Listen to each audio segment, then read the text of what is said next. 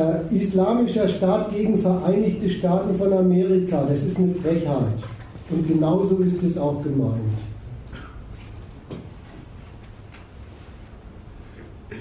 Es soll nämlich ernstlich schon die Provokation sein, die Sache mal so zu betrachten, dass da zwei Parteien gegeneinander kriegerisch antreten. Und das ist eine Frechheit, weil sich das nicht gehört in unserer Öffentlichkeit, die überhaupt so auf eine Ebene zu stellen.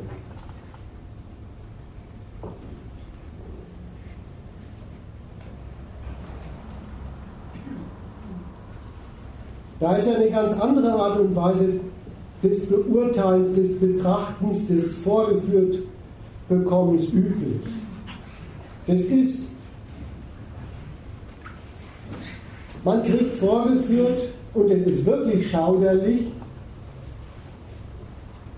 diese zusammengetriebenen Jesiden da auf ihrem Berg umkesselt von diesen islamistischen Kämpfern, man kriegt vorgeführt, daran könnte man aber schon mal stutzig werden, was da eigentlich los ist,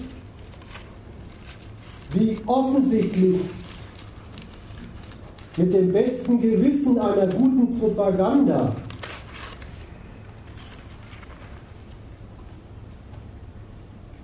diese islamistischen Kämpfer Leuten einen Kopf an, abschneiden und hochhalten. Und da stellt sich natürlich sowas wie Mitempfinden, Empörung, Fassungslosigkeit ein.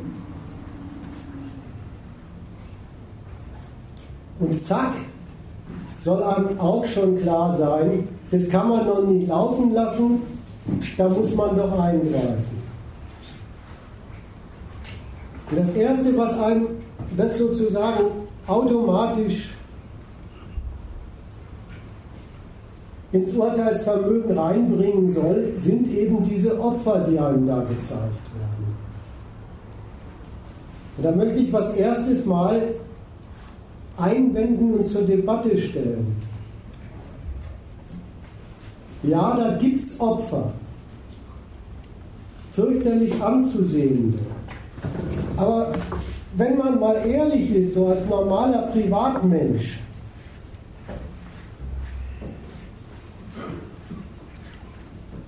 dann muss man sa sagen, ja, das Mitleid oder auch dieses auffallende Gefühl, das sich da bei einem einstellt, ja, das passiert wirklich praktisch. Aber ansonsten ist man, wenn man ehrlich ist, als Privatmensch dem, was einem da gezeigt wird, gegenüber vollkommen waffenlos und ohnmächtig.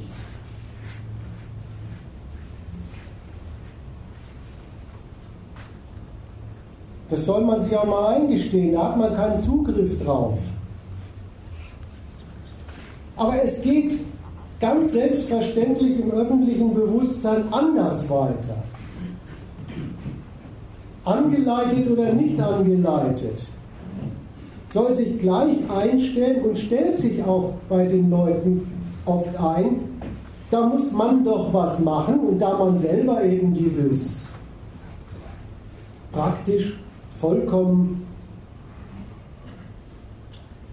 unzuständige Privatsubjekt ist, soll einem einleuchten, da gibt es doch eine Adresse dafür, was zu machen. Der Staat, in dem ich lebe, der hat doch Macht. Die westlichen Staaten, in denen wir leben, die haben doch Macht. Und schon ist der Gedanke fertig, sollen die doch eingreifen. Und zwar von der Ecke her aufgerollt im Namen der Opfer. Um Opfern zu helfen, um Opfer zu vermeiden und so weiter.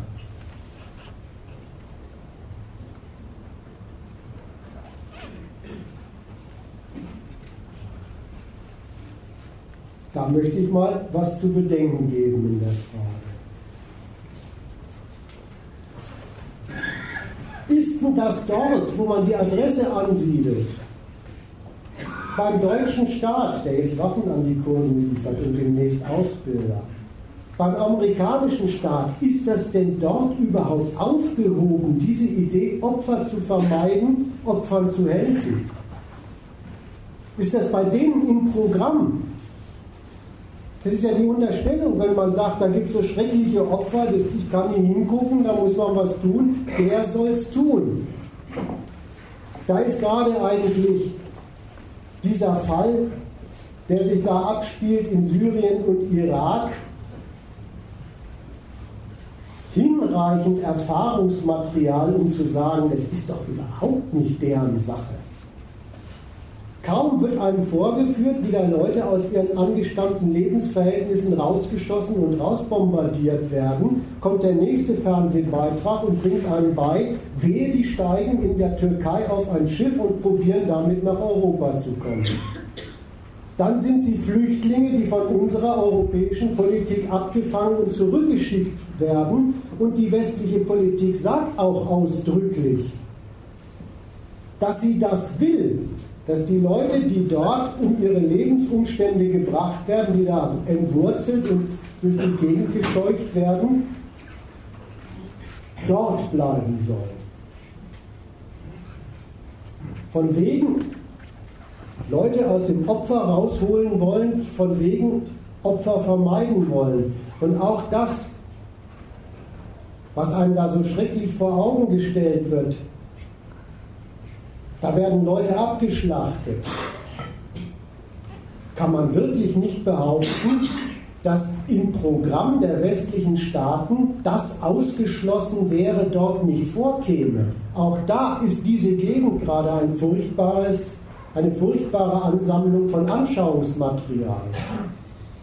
Ja, wenn es die richtigen Opfer sind, wenn es die Soldaten von Assad sind, wenn es die Soldaten von Gaddafi sind, wenn es die bürgerlichen Anhänger von Assad sind, also die normalen Menschen, die hinter diesem Führer noch stehen, dann ist westliche Politik überhaupt nicht programmatisch von der Auffassung, Abschlachten darf es nicht geben. Dann organisiert sie das Abschlachten. Es gehört doch zu den zynischen Treppenwitzen, die sich da jetzt gerade abspielen, dass sogar dieser islamische Staat eine Miliz ist, die gestern noch wohlgefällig von westlichen Politikern dafür einkalkuliert und berechnet war, viele von deren Kämpfern ohnehin in Gaddafi-Land den Gaddafi abzu setzen und dann auch abzumurksen und in Syrien eben den Sturz dieses missliebigen Staates für den Westen zu betreiben. Jetzt sind sie ihnen lästig geworden und werden erledigt. Aber es ist damit vollkommen klar, Verhindern von Abschlachten von Menschen ist nicht Programm westlicher Politik.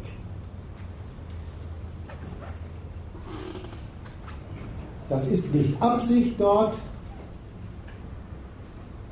Und das ist auch nicht das, was rauskommt. Wenn westliche Politik sich aufführt, als würde sie dem Ruf dieser entsetzten Bürger folgen, man kann doch die Opfer des islamischen Staats nicht einfach weitergehen lassen. Ja, wenn jetzt bombardiert wird, dann werden nur die Opfer verhindert, dann werden welche produziert. Und wenn die kurdischen Kämpfer von Deutschland aufgerüstet werden, dann ist klar, dass der Krieg da unten richtig in Schwung kommt.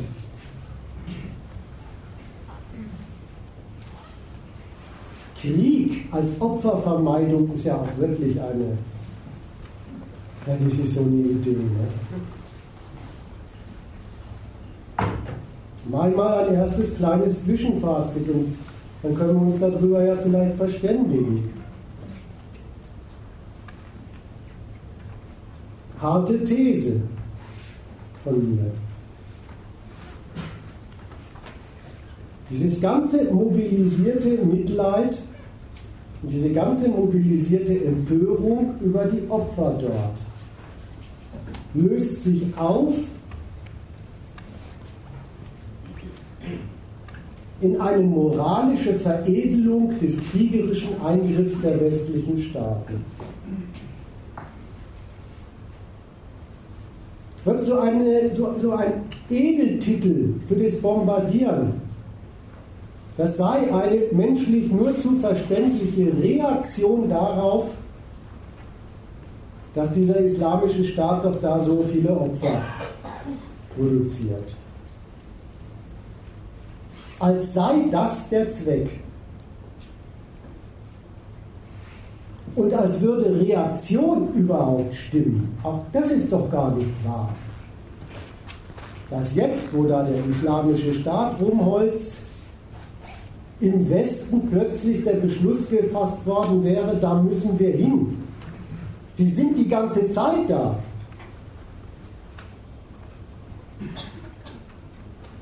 Von Afghanistan bis Nordafrika sind sie die ganze Zeit da und bekämpfen alle politischen Kräfte, die ihnen da nicht passen. Und jetzt haben sie auch den neuen Gegner. Das wird veredelt mit dieser Vorstellung, die westlichen Staaten wären da unten unterwegs, um für unser Mitleid was Praktisches zu tun. Das vielleicht mal als erste Überlegung.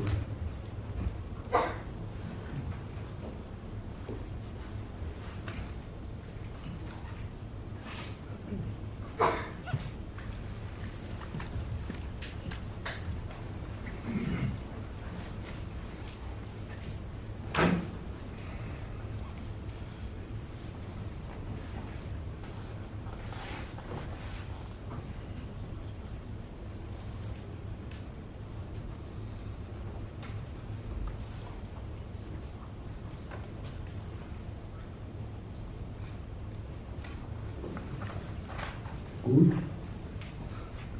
Schimpfe ich weiter auf der Öffentlichkeit rum. Je suis Charlie.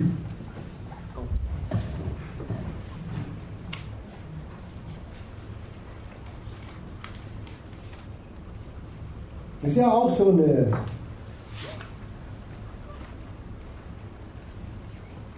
durchgesetzte Antwort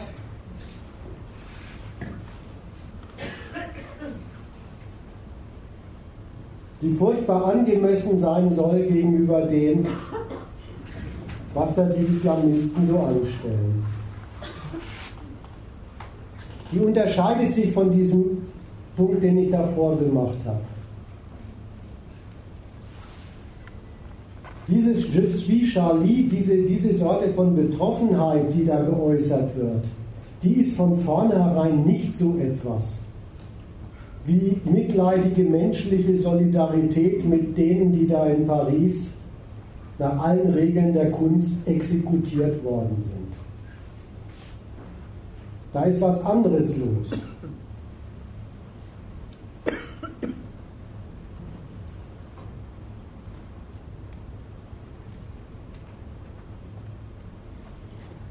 Was ist da los? Ja, wie der Satz schon sagt, also der heißt ja, ich bin Charlie für die Nicht-Frankophonen.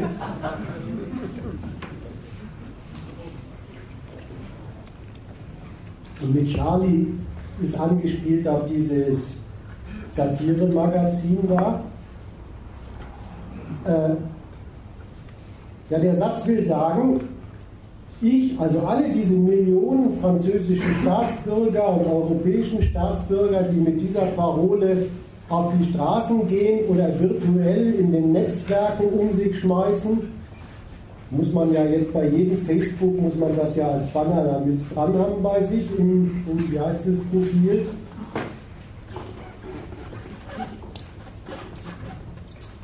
Was machen die? Die beziehen ganz demonstrativ diese Feindschaft der Islamisten, diese militante Feindschaft der Islamisten auf sich. die geben sich als die Millionengemeinde der von diesem Terror Betroffenen.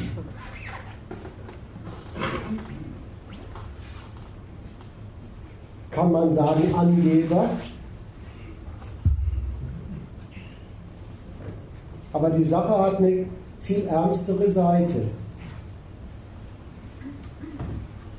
Zumindest gedanklich, zumindest geistig wollen die ernstlich sagen, diesen Kampf nehmen wir an. Wir sehen uns betroffen von deren Schüssen und diesen Kampf von denen nehmen wir an. Und das ist, ist schon was Bemerkenswertes. Es ist ja sogar was sachlich dran.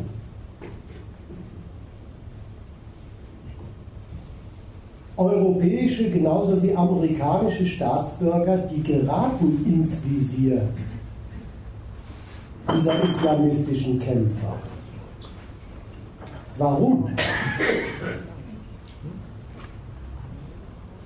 Naja, weil ihre Staaten Krieg gegen die führen. Die bombardieren die ja gerade, wo immer sie sie erwischen. Und diese islamistischen Kämpfer ziehen daraus die knallharte Konsequenz, wie sie kämpfende Soldaten berufsmäßig zu ziehen haben. Die rechnen den feindlichen Staaten die dortigen Völker ganz selbstverständlich als die Basis dieser feindlichen Staaten zu und gegen, gehen gegen die genauso los wie eben gegen diese Staaten. Und der Hammer an diesem Je suis Charlie ist jetzt, dass diese französischen und westlichen Staatsbürger nicht eine Sekunde mal sich durch den Kopf gehen lassen, wer hat uns das eigentlich eingebrockt? dass wir wie die feindlichen Soldaten des französischen Staates, des deutschen Staates ins Visier geraten. Das ist doch eigentlich unser Staat, der diese Feindschaft dort militärisch aufgenommen hat. Der Gedanke kommt nicht eine Sekunde auf. Die Leute, die sagen, je suis Charlie, rechnen das eindeutig und ganz klar dem islamistischen Feind zu und nehmen die Feindschaft an.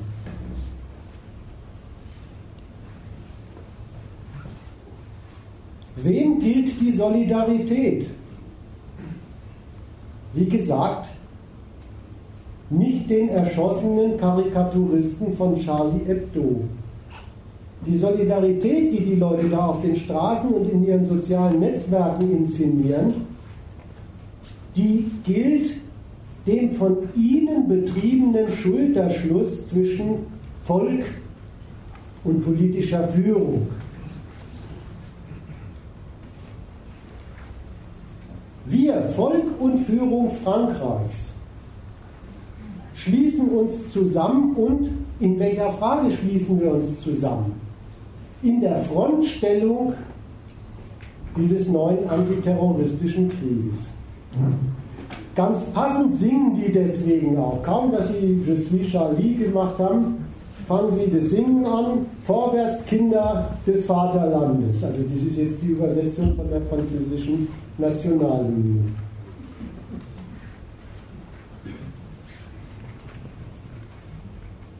Die Solidarität, die da geübt wird, ist nichts anderes als der Patriotismus der sich demonstrativ kampfbereit aufstellt. Fragt sich nur noch, warum dann überhaupt der Charlie da eine Rolle spielt. Warum denn nicht Je suis la France, la grande nation, sondern Je suis Charlie. Warum das denn dann überhaupt noch? Eins kann ich ausschließen.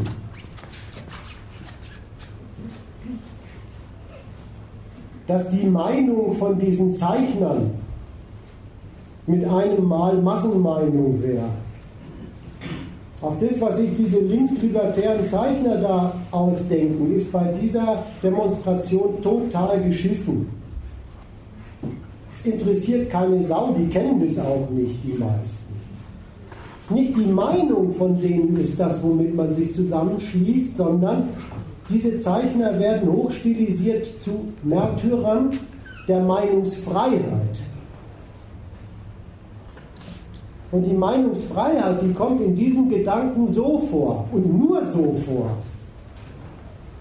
Nicht als Einladung zum Durcheinanderquatschen, sondern die Meinungsfreiheit kommt vor, das ist ein ganz edler Wert, der seine Wiege in Frankreich hat, der überhaupt die Güte ausmacht des Zusammenschlusses von uns Menschen mit unserer Regierung der höchste gute Grund, warum es richtig ist, durch dick und dünn zu diesem Land zu stehen. Ein Wert, der den Kampf lohnt.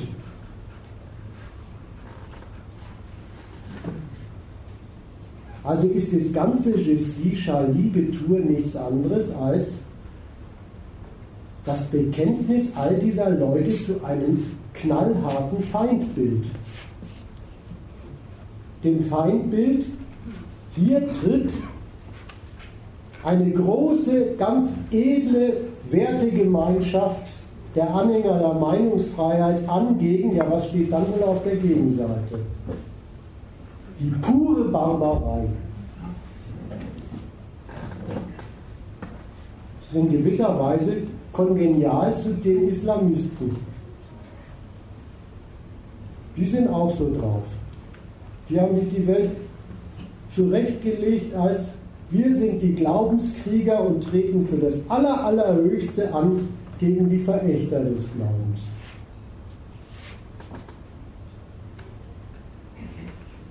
So viel zu Justin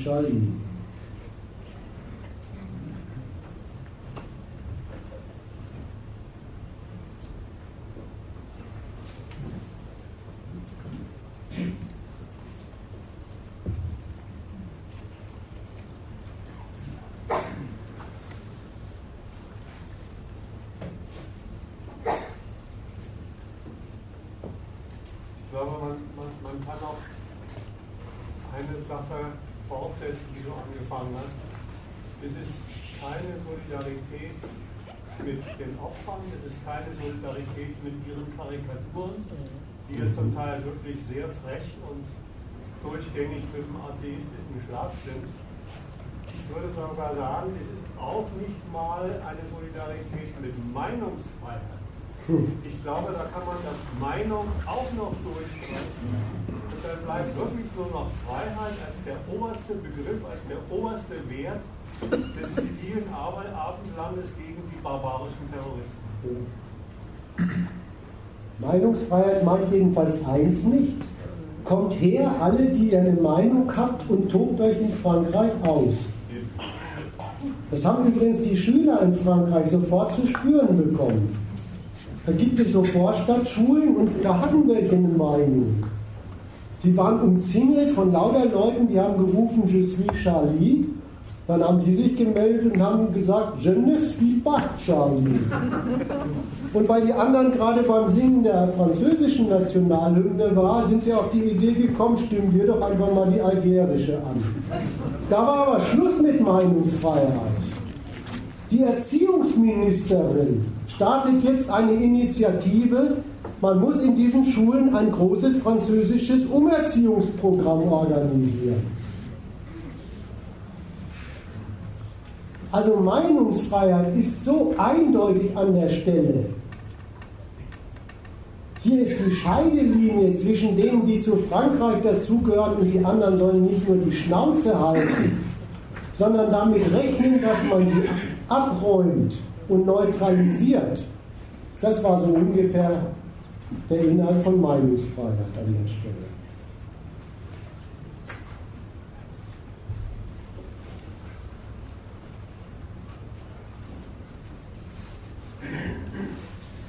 daran abzulesen, du hast ja gesagt, es interessiert sich keiner für den Inhalt dieser Zeitung. die machen ja alles Mögliche an Karikaturen, das wird man sie schreiben mögen. Aber eine Sache wurde dann ja vom Inhalt dann doch immer auf, aufgenommen, nämlich abgedruckt, dass diese Freiheit einen eindeutigen Gegner hat, also diese Mohammed-Karikatur.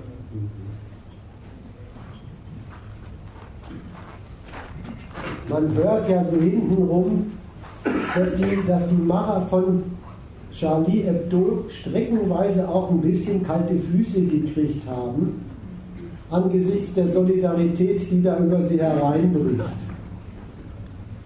Ganz verschämt hat die Tagesschau einmal berichtet, dass als die ihre eigenen Kameraden zum Friedhof getragen haben, sie allen Ernstes die kommunistische Internationale gesungen haben. Ich glaube nicht, dass das in den europäischen Wertehimmel gehört.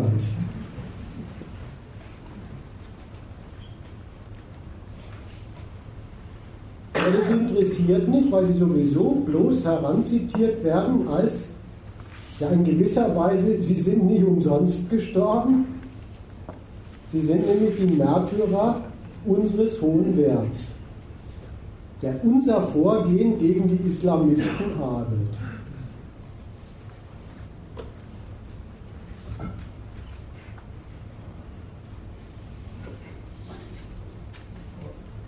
Was mich an der Interpretation stört, ist irgendwie, dass das nicht unterscheidet zwischen dem, was die Medien daraus machen und was Leute sich ja doch noch dabei denken können. Also unterstellt ja wohl nur noch einfach, dass Menschen nicht das Motiv haben könnten, dass die denen da wirklich leid tun. Welchen Leuten, welchen Leuten, die da umgebracht wurden. Wir haben ja nur die Medienberichterstattung.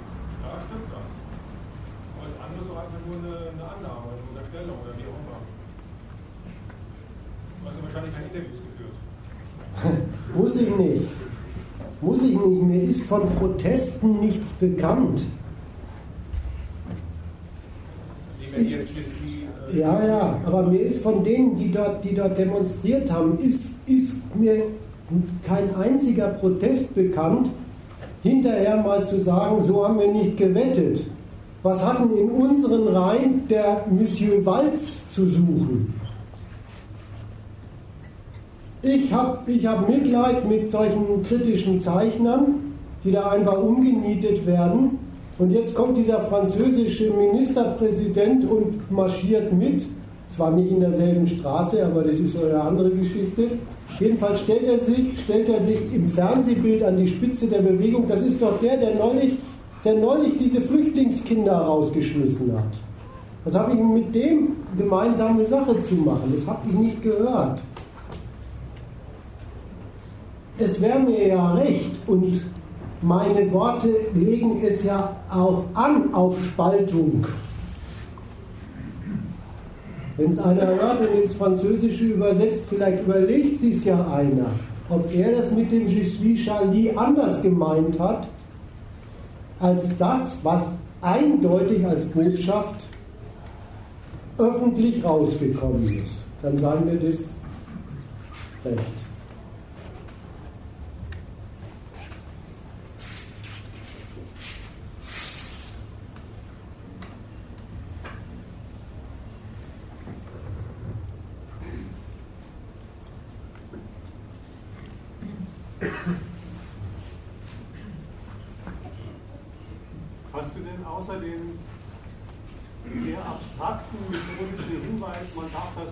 Gleichsetzen irgendwelche, irgendwelche Indikatoren, die in die Richtung gehen, da ist was anderes unterwegs gewesen.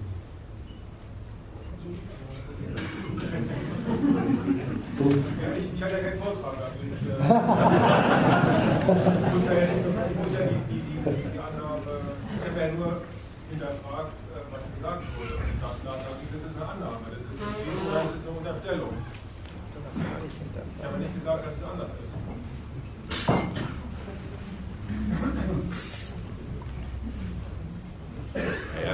Solche krassen Fälle wird es ja auch geben. Das gab es ja auch auf der Beerdigung, dass da diese Plakate da äh, zeitgleich mit dem Absingen der kommunistischen Internationale da hochgehalten wurde. Also bloß das ändert ja nichts an dem politischen Charakter dieser, äh, äh sagen wir mal, dieses Zusammenschlusses, also an der Botschaft. Ja, die ist gemacht. Ne? Ja, die ist gemacht. Ja, ja. auch wollte ich gemacht.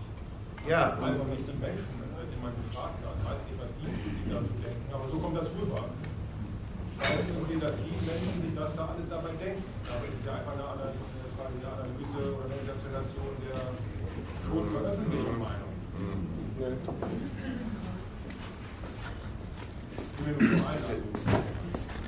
Ich frage mich, was wir hier beweisen wollen. Da sind eine Million Leute auf die Straße gegangen und wollen wir denen jetzt eine Meinung unterstellen. Es gab doch unheimlich viel Berichterstattung. Da sagte zum Beispiel ein französischer Arbeiter, welcher Partei er angehört, ob der überhaupt einer Partei angehört, weiß ich gar nicht. Der sagte, heute stehen wir alle zusammen und kämpfen für unsere Freiheit. Ganz pathetisch. Ganz ja ein bisschen über den Rücken runter. Dann sagt er, und morgen wollen wir mal sehen, ob etwas getan wird von den entsprechend Verantwortlichen. Die Situation in den Gefängnissen, ihr wisst, worauf das anspricht, ob die ab morgen geändert wird. Ob die Vororte, die 2000, was war das, 12 gebrannt haben, ob da etwas anderes getan wird. Wer in den Vororten war, ich selber war nie da, aber ich kenne einige Leute, die da gewesen sind, äh, die wissen, da kommt man nicht raus, und da kann so ein Sarkozy, der sich damals hinstellte und unheimlich arrogant diese Menschen einfach als Menschen dritter Klasse abserviert hat, äh, der kann dort auch nichts Positives bewirken. Die Frage ist doch, wer bewirkt was? Und es gibt ja Diskussionen in Frankreich. Warum haben Sie diese Parolen dann nicht gebrüllt? Bitte? Warum haben Sie denn diese Parolen dann nicht gebrüllt? wie, wie das, was du gerade da meinst, was Sie angeklagt haben. Und haben Sie das Das, haben Sie, das haben Sie mit blankem Gesicht einen Tag nach den Todesschüssen vor dem Fernseher gesagt, in die Kamera hinein. Das ist nicht ganz unmutig. Das ist vielleicht genauso mutig wie hier zusammenzusitzen und äh, zu gucken äh, und zu analysieren. Ich war gestern in einem Stadtteil, da macht die Bremer Schulpolitik eine ganz schlechte Figur. So eine Schule hat einen Leitcharakter. Und an dieser Schule, da gibt es unheimlich viele Migranten.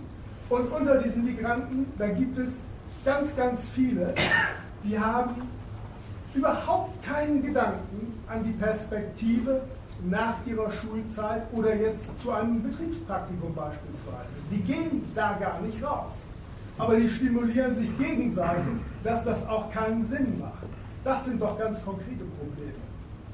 Wenn diese Leute dann auf Lehrerinnen losgehen und sie in die Ecke drängen und in stundenlange Diskussionen sind sie frauenfeindlich, sind sie ausländerfeindlich und so weiter, dann spürt man, wenn man dabei steht, wie einem das Messer in der Tasche aufklappt. Und dann spürt man auch, wenn man ein bisschen nachdenkt, was machen diese Leute denn danach? Und wenn man sich dann mit Migranten unterhält, die lange hier sind, dann sagen die, hier entwickelt sich was. Und das ist unheimlich brenzlig. Und es gibt auch Leute, die nehmen das auf. Und das sind die Dinge, die man hier eigentlich viel mehr diskutieren muss. Wo nämlich es wirklich anfängt zu brennen. Wo jemand sagt, wenn ich in die Moschee gehe, dann weiß ich ganz genau, danach geht einer rum und sagt, der hat so und so viel gespendet, nur so und so viel. Und dessen Tochter ist auch eine Hure. Da entsteht etwas, das ist nichts im Viertel. Da glaube ich das nicht. Aber außen ist es. Und das nehmen Leute wahr. Und manche Leute nehmen es nicht wahr. Das ist das, was mich interessiert. Wo sind die Antworten? Es ist aber eine, eine etwas eigenartige, vorentschiedene Art des, des Wahrnehmens, für, für das du da jetzt dich stark machst. dass, dass, man, dass man dann aufmerksam wird.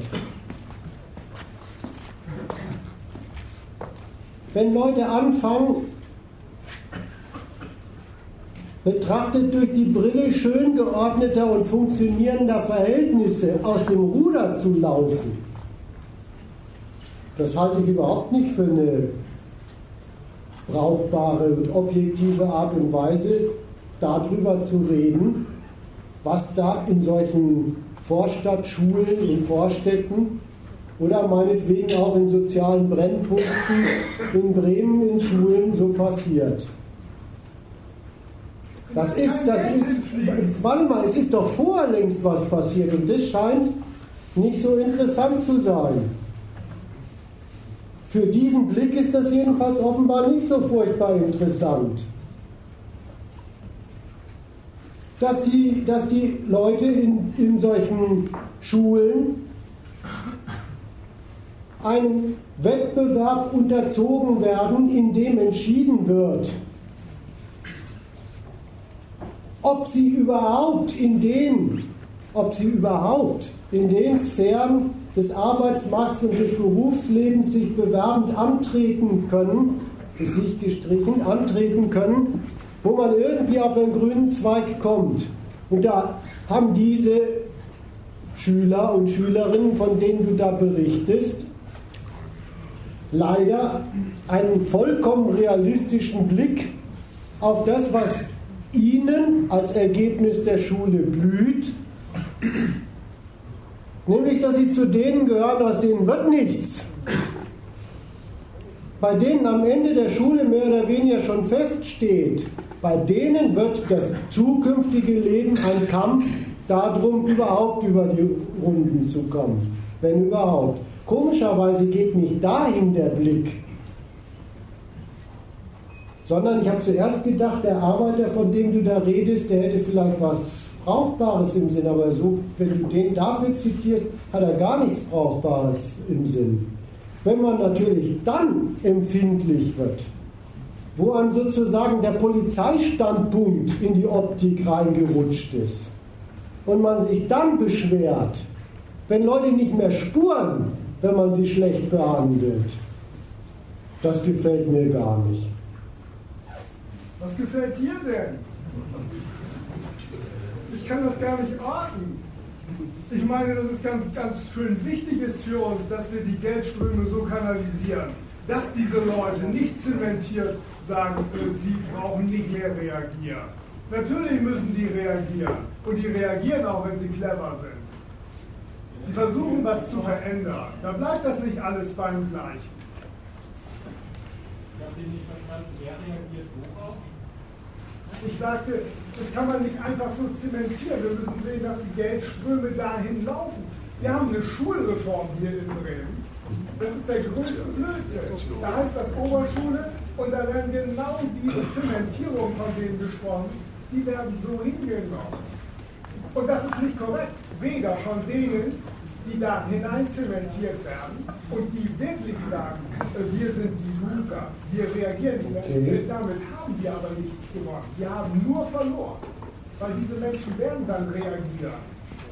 Die Frage du musst dich aber auch mal entscheiden. Willst du jetzt kritisieren, das war der, der äh, Antrag von Vorlauter, willst du kritisieren, dass es in dieser Gesellschaft Loser gibt? Mhm. Oder willst du kritisieren, dass immer dieselben dort landen? Mhm. Da musst du dich jetzt mal entscheiden. Ich habe mich längst entschieden. Ich will, äh, dass die Etablierten nicht immer diese, diese Kritik, dieses nihilistische, äh, dieses Wissen, was die anderen tun und machen und nicht richtig machen, sondern dass wir einfach analysieren, was wird hier in Bremen fabriziert, beispielsweise hier in Bremen, um diese Situation zu verbessern. Ja, aber wir sind Bremer. Ne? Nee, nee, nee, nee, nee.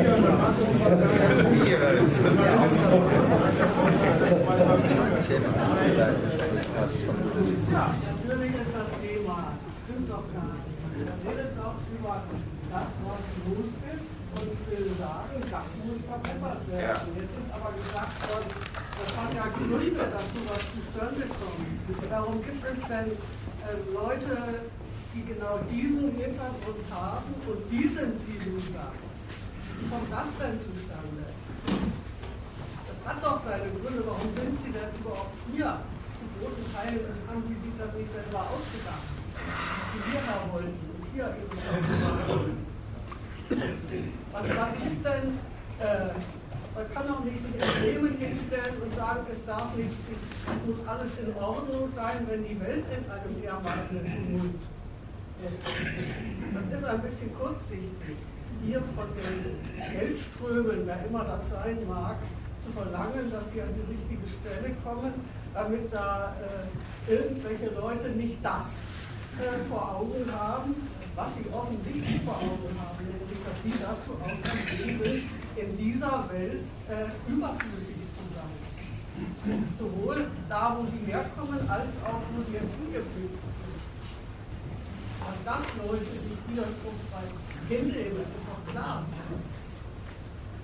Nochmal zu, zurück, was, was äh, Margret da mal gesagt hat also, ob du dagegen bist, dass es Loser gibt oder wen es trifft. Weil du argumentierst jetzt so, du sagst, äh, wenn man sich nicht um die Leute kümmert, dann darf man sich nicht wundern und die Gefahr, die malst ja an die Wand, dass dieses wunderschöne kapitalistische Gemeinwesen von denen aufgemischt, gestört, eben halt oder auch mal mit einem Molotow-Cocktail bearbeitet wird.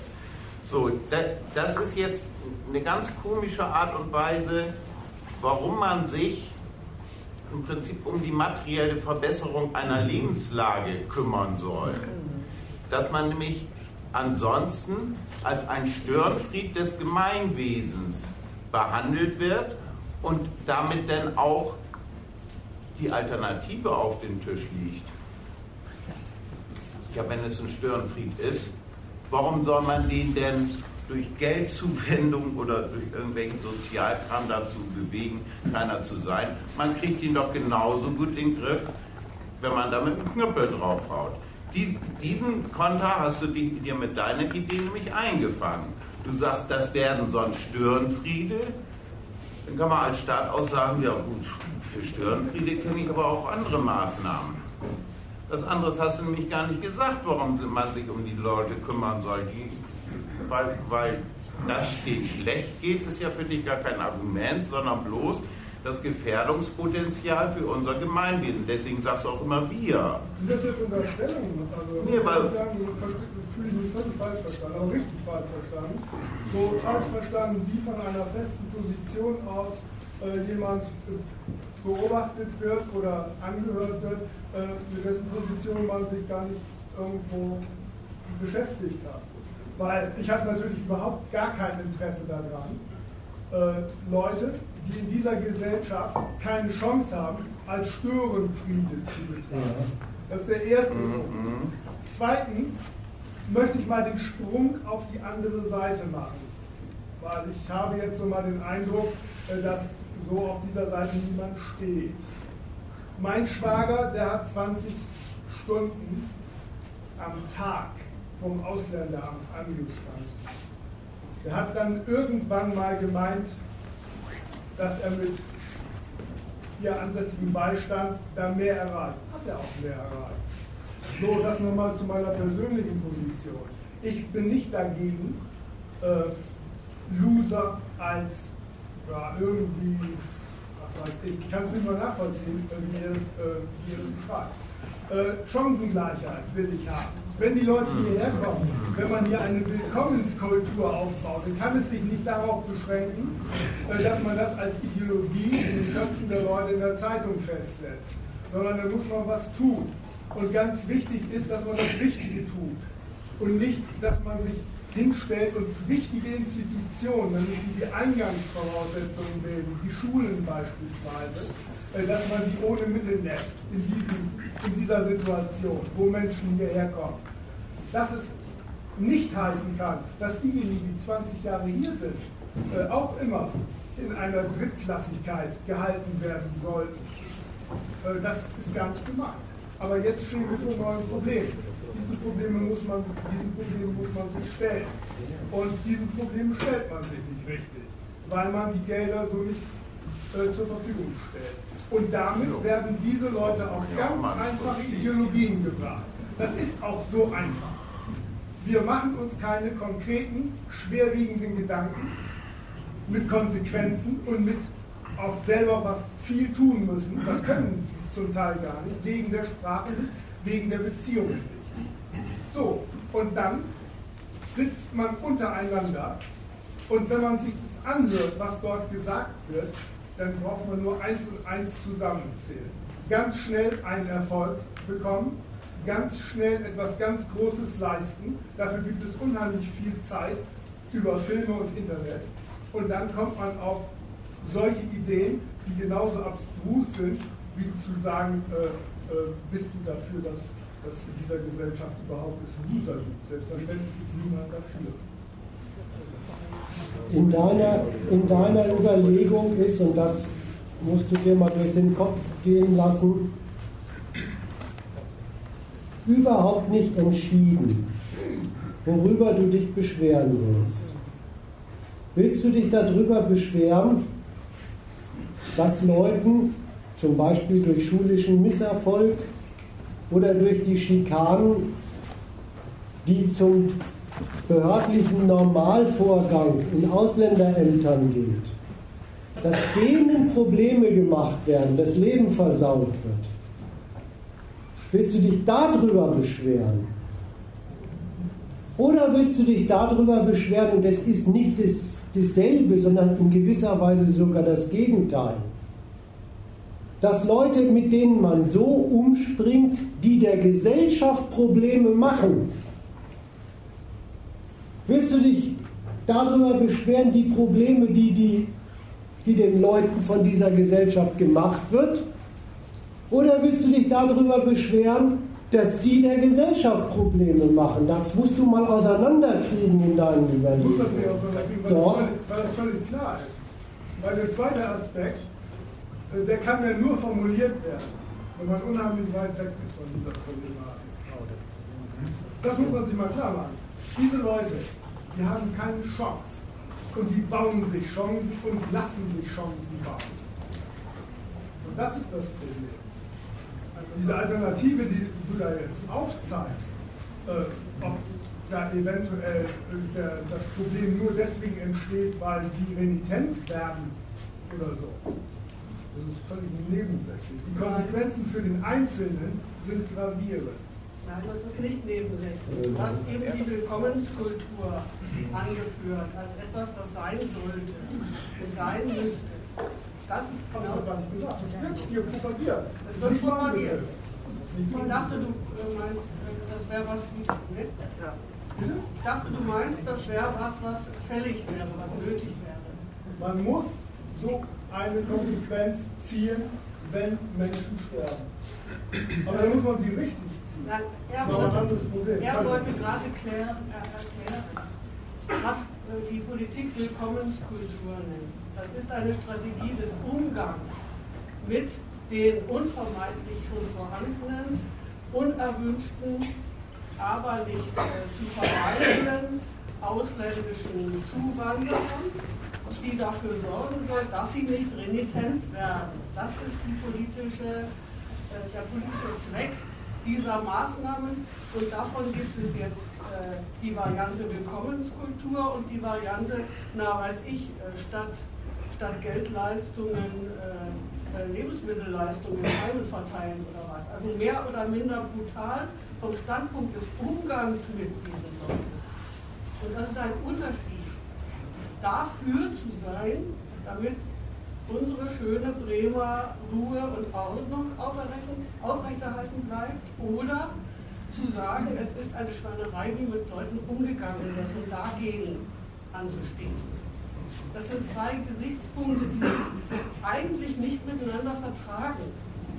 Das ist eine Illusion der Leute, die da als Helfer auftreten, dass sie meinen, das wäre dasselbe und dann Programme fordern und mehr Geld dafür. Dass man das praktisch in seinem Berufsleben vielleicht tun muss, ist wieder was anderes. Aber es sind erstmal zwei Standpunkte, die gar nicht zusammenpassen. Hier vorne war eine also ich würde mir wünschen, wir würden wieder ein bisschen zu dem anderen Thema zurückgehen. Wäre das vielleicht möglich? Ich weiß nicht, wie die anderen das sehen, aber ja. ja. Gut, dann lassen wir das mal. Machen wir da an der Stelle mal eine Unterbrechung. Ich will noch einen dritten Punkt. Ich möchte eine, ja. eine kurze Sache noch dazu sagen. Ich will mal gerne verlängern, aber äh, weil jetzt mal so entgegen, entgegengehalten worden ist, sind sie mehr für die Ordnung oder die Leute. Und ich verstehe es so, die Antwort auch, das wäre ja quasi das Gleiche. Also Chancengleichheit und auch diese Willkommenskultur, das wäre ja was Erstrebenswertes, was Gutes, äh, was ja aber nicht, müsste man sich eigentlich dafür einsetzen, wie es viel besser umgesetzt werden könnte, ist ja die Position. Ne? In den Stadtteilen, also Chancengleichheit passt nicht zur Stadtteilschule und Willkommenskultur passt nicht zu dem, wie mit den Flüchtlingen umgegangen wird. Ich will bloß mal den, den Gesichtspunkt nochmal zu bedenken geben, dass man sich an der Stelle mal entscheiden soll. Wenn offenkundig das, was Sie sich davon versprechen, von Chancengleichheit und von Willkommenskultur, so äh, faktisch kontrastiert ist mit dem, wie es zugeht, in den Stadtteilen, in den Schulen und im Umgang mit den Flüchtlingen, sollte man sich mal die Frage stellen, wofür das spricht. Spricht das dafür, dass mhm. Chancengleichheit und Willkommenskultur die guten Sachen sind, die immer bloß schlecht umgesetzt werden, obwohl doch alle sie eigentlich wollen? Oder spricht es dafür, sich mal anzugucken, was sind denn die Sachen, die damit gesagt und gemeint sind? wenn es um Chancengleichheit und um Willkommenskultur von Flüchtlingen geht. Und letzteres wollten, glaube ich, einige Beiträge werben und letzteres ist zum Beispiel als ein Hinweis zur Einordnung gemeint mit der Frage, sind Sie dafür, dass Loser, äh, dass es das nicht gibt in der Gesellschaft oder dass es nicht immer die gleichen sind? Denn ein Hinweis, dass es vielleicht gegen die Chancengleichheit spricht, ist der, dass wer von Chancengleichheit redet, ob er es will oder nicht, davon redet, dass alle die gleichen Chancen haben. Aber die Frage, was Sie dann davon diesen gleichen Chancen und der Wahrnehmung dieser Chancen haben, damit überhaupt nicht beantwortet ist oder umgekehrt sehr wohl beantwortet ist. Nämlich, dass die ganze Sache ja so aussieht, dass als Resultat zwar nicht rauskommt, wer welche Chancen wahrnimmt, aber dass die einen welche haben und die anderen keine und wer sich darauf verteilt, das wird, das ist die Chancengleichheit offen. Das, das, das Gesamtresultat aber nicht. Das wollte jetzt bloß der Hinweis sein, diese prinzipielle Frage mal vorzulegen, äh, ist das denn so eine gute Forderung? Bei der, bei der Chancengleichheit ist es nicht so, dass die Verlierer in der Schule dadurch produziert werden, dass sie zur selben Chance antreten, mal den Gedanken durch den Kopf geht. Wenn wir jetzt endlich den Übergang zur Schule machen. Ja, ja. Ich bin der Auffassung, dass die Debatte vorher, vor der Zuspitzung auf Chancengleichheit, durchaus ziemlich eng am Thema dran war. Von daher der Hinweis, man soll mal zum Thema zurückkehren, vielleicht ein bisschen neben der Sache ist. Ich will mal eben kurz den Zusammenhang skizzieren, wie ich ihn sehe. Justice Charlie hat zum einen das, was schon von vorne gesagt worden ist, diesen Zusammenschluss zwischen einem zwischen großen Teilen, sage ich mal, des französischen und nicht nur des französischen Volkes im Namen westlicher Werte mit ihrer Führung, im Namen derselben Werte den Nahen Osten aufmischen. Und es hat noch eine zweite Botschaft, dieses Justice Charlie. Und die kommt eindeutig von oben. Runter ins Volk ist aber dort auch nicht auf großen Widerstand gestoßen, wenn ich es richtig sehe. Nämlich die Botschaft, man muss schwer sortieren zwischen Moslems, also zwischen Islamisten, denen mit dem Ismus und denen ohne Ismus. Und bei denen mit dem Ismus, da ist sich die Öffentlichkeit, die Politik und im Übrigen auch äh, die, die, die gesamte einschlägige bürgerliche Wissenschaft einig, ist man bei den muslimischen Migranten, ist man gleich bei den Banlieues, ist man gleich bei einer Sorte französisch und nicht nur französisch, sondern auch deutsch hergestellter Lebenslage für diese Menschen, die nicht ein Versagen von Politik ist, sondern die eindeutig klarstellen will, so wollen wir mit euch umgehen. Da sind wir schon mal so beim Thema.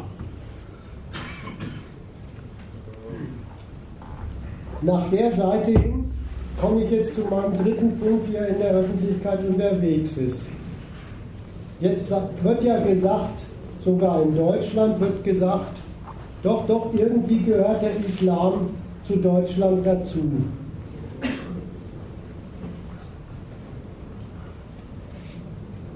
Und die nähere Ausführung davon heißt, insofern er sich dafür zuständig macht, den Schulterschluss aller guten Deutschen mitzumachen, in Szene gesetzt vor dem Brandenburger Tor. Und ab sofort haben muslimische Religionslehrer, Gemeindevorsteher, Väter und Mütter und Geschwister, sofern sie als Islam zu Deutschland dazugehören wollen, eine Aufgabe, nämlich dem Verfassungsschutz zur Hand zu gehen und die dingfest zu machen, die von unserer Gesellschaft als Terroristen ausgemustert und erledigt werden müssen. Das ist jetzt auch wirklich der Fortschritt, der erreicht ist. Diese Islamgläubigen werden nicht mehr in Deutschland und auch in Frankreich pauschal verdächtigt, dass sie sowas wie der Sumpf sind, sondern sie werden in Form einer neuen Willkommenskultur in die nationalen Reihen mit aufgenommen, wenn sie diese neue Aufgabe der Nation auch an der Heimatfront den Krieg zu führen, den die Nationen jetzt offenbar für erforderlich halten, gegen den Islamismus nämlich mittragen. Und da komme ich zu meinem dritten Stichwort, was, was, was einfach das finale Stichwort ist, wie, wie man das zu sehen hat. Was da in Sachen islamistischen Kämpfern überhaupt unterwegs ist. Da werden jetzt die Opfer von denen sowieso nur noch für eins zitiert, nämlich als Beleg dafür, dass diese Islamisten Gewalt anwenden und insofern das Urteil über sie festzustehen hat, dass sich in einem Wort zusammenfasst, das sind Terroristen. Punkt. Was, was verlangt dieses Urteil? Wie soll man da die Lage sehen? Dieses Urteil, das sind Terroristen. Es ist die in einem Wort die Behauptung, bei denen ist Gewaltausübung der ganze Zweck. Die haben nicht was vor und wenden dafür Gewalt als Mittel an, sondern die üben Gewalt um der Gewalt willen aus. Die töten, um zu töten. Das meint das Urteil Terrorismus über die. Exemplarisch hat es in diesem Einladungsflugblatt, wer es gelesen hat, der Obama durchexerziert. Äh, durchexerziert. Die, diesen, diesen islamistischen Kämpfern, denen wird einfach, dafür, dafür wird sogar mal angetippt, dass die vielleicht einen Grund haben, dass die ein Ziel haben, dass die Rechtfertigungsgründe zitieren. Es wird sogar mal angetippt, um es vom Tisch zu fegen, alles nichtig, alles Vorwand, alles vorgeschützt keine Religion rechtfertigt sowas, keine Unzufriedenheit rechtfertigt sowas.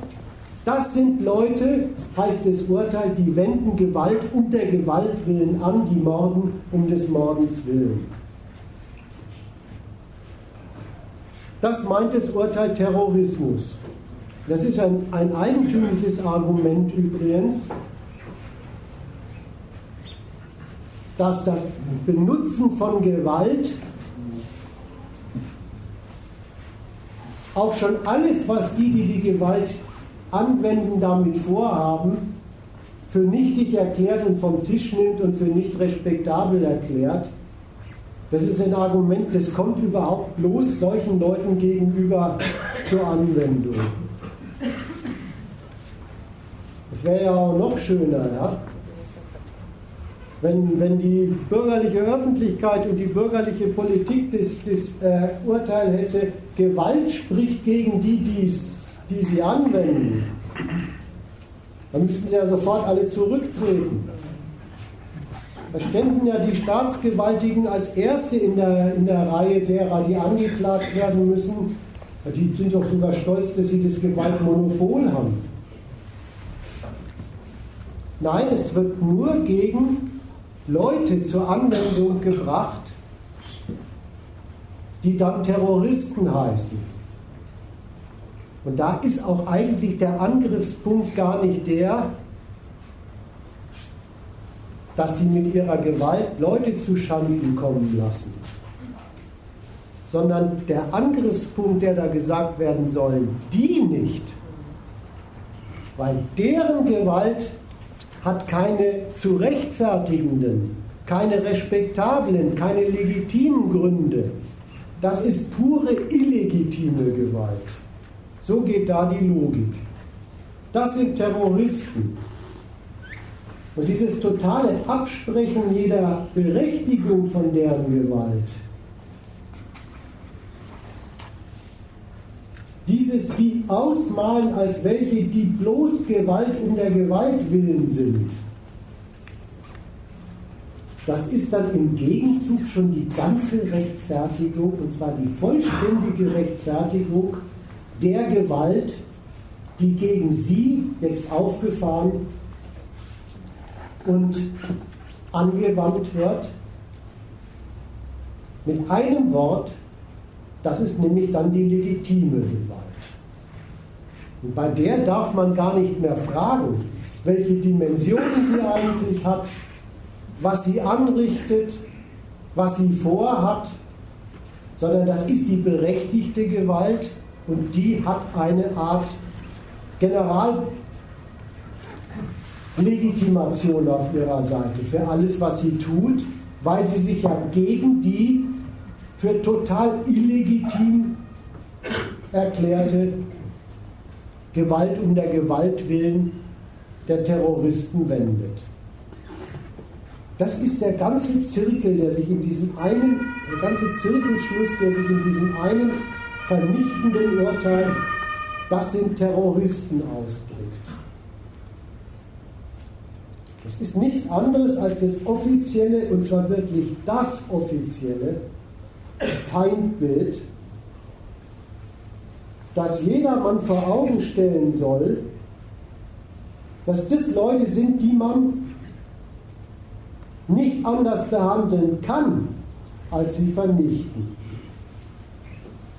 Das drückt der Obama mit dieser brutalen Formulierung aus, die sind das Böse. Die nur eine Sprache verstehen, die Sprache der Gewalt. Es ist überhaupt der Witz von Feindbild.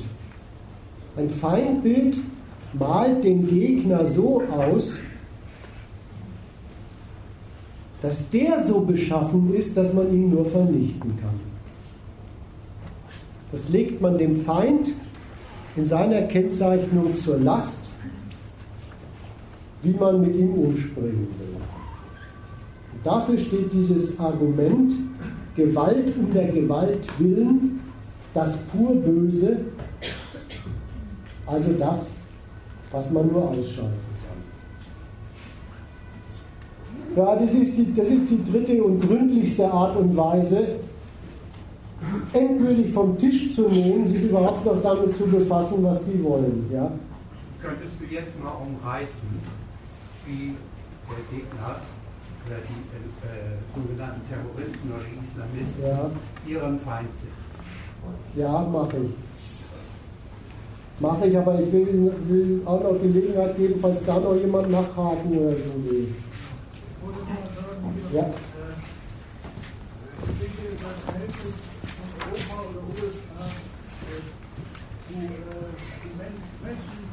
Das heißt in allen Menschen im Rest der Welt, war geprägt immer von Kolonialismus. Es ist äh, Kolonialismus früher gewesen. Kohle vorher war die Sklaverei. Da wurden die Leute genommen und verschickt nach Amerika oder äh, nach Europa. Okay. Und es wurde für, äh, für Naturalien und so weiter aus anderen Ländern getauscht. Okay. Dann kam der Kolonialismus, der hat auch äh, Afrika, äh, da waren die ganzen europäischen Mächte überall vertreten, die haben da geplündert, die haben da Gemeinschaft und alles niedergemacht. Äh, okay, äh, man hat die Rohstoffe ausgebeutet und hier im Westen installiert. Und unsere Privilegien, die sind hier aufgrund der Rohstoffe, die ausgebeutet wurden, schon ganz, ganz lange Zeit. Mindestens seit 500 Jahren. Okay. Und äh, darum leben wir alle privilegiert. Äh, ja, alle, die wir hier leben, Und das verteidigt hier Amerika, das verteidigt natürlich der Staat. Wenn hier welche reinkommen, die irgendwie das stören, werden die niedergemacht. Das ist total klar. Und das ist die Staatssaison. Und das ist auch äh, der Antiterrorkampf. Nämlich alle, die sich besinnen, die diese Gesellschaften haben, mit den Millionen Toten, die sie in Afghanistan verantworten, die sie im Irak verantworten. Genau. Die können ja nicht einfach so geschehen. Äh, seit 500 Jahren geschieht ja schon dasselbe, immer, immer nur. Ausbeuten, plündern, das Öl holen, weg und Bodenschätze und die Leute verhungern lassen. Das ist europäischer Standard gegenüber anderen. So, ich will jetzt nichts weiter sagen. Ich will das nur zu bedenken geben, um zu sagen, ich muss das Bewusstsein ändern hier und äh, es muss äh, eine andere Kultur entstehen. So geht es nicht weiter. So machen wir uns nur Feinde. Mit Recht sind diese unsere Feinde. Von ihrem Standpunkt aus, sie wollen nicht immer die Loser sein, sie wollen nicht immer äh, hier unterdrückt sein, sie wollen immer ausgeplündert sein. Was Europa macht. Also, dass von hier aus eine Benutzung dieser Landstriche ausgeht, das unterschreibe ich. Das halte ich im Übrigen auch für wichtig, dass man sich das mal kurz in Erinnerung behält, weil gleich, gleich will ich was zu dem IS sagen, der sieht es nicht so. Das kommt bei ihm zwar vor, aber ganz komisch. Dass von hier aus eine Benutzung ausgeht, dieser Landstriche, und dass die Benutzung dieser Landstriche dort verheerende Wirkungen hat, das unterschreibe ich total. Dass wir davon das Subjekt sind, das unterschreibe ich nicht. Nein, nein, das sind schon andere, die die Benutzung auswärtiger Landstriche von Ölstaaten, von Rohstoffstaaten und so weiter betreiben und davon die Nutznießer sind.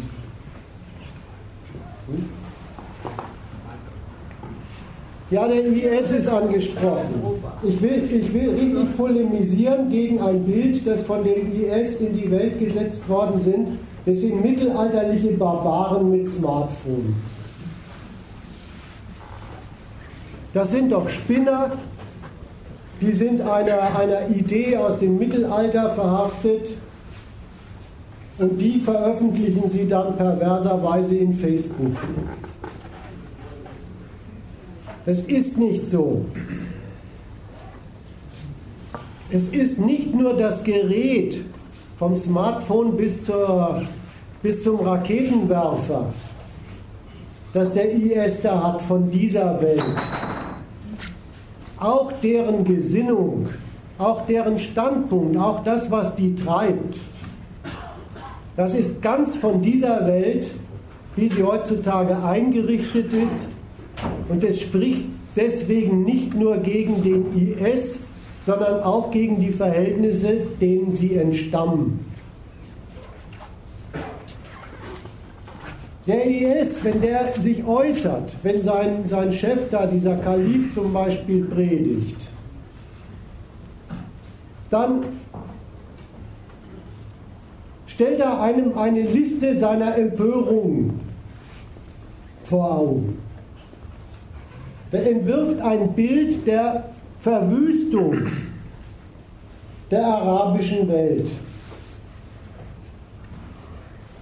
Von den Menschen, die da in Kriegen und Bürgerkriegen seit Jahrzehnten unter die Räder kommen, in Elend leben,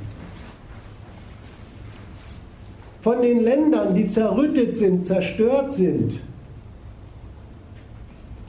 dann für ihn ganz wichtig, geschliffene Moscheen. Aber der redet auch von den Ölquellen, deren Reichtümer nicht dort landen, wo diese muslimisch denkenden Menschen sind, sondern westliche Staaten bereichern. Die Liste der Empörung, die diese Leute, ihr Chef, aber auch seine Soldaten, wenn sie Interviews geben, da vortragen, die fasst sich zusammen, die zeigen, auf das Werk der westlichen Kriege dort, auf die Hinterlassenschaft der Ausnutzung dieser Landstriche und auf, den Fortgeschritt, auf das fortgeschrittene Kaputtgehen dieser Gegenden als Resultat der von, insbesondere von den USA dort angezettelten Bürgerkriege zum Niedermachen missliebiger politischer Herrscher oder auch Unterherrscher. Darauf zeigen die empört. Aber die Liste der Empörung ist auch bei denen, wie bei allen Menschen dieser Welt, nicht schon ihr Urteil über das, was sie da empört. Der IS nämlich, und das charakterisiert ihn, das macht ihn aus, der ordnet alle diese wirkliche Zerstörung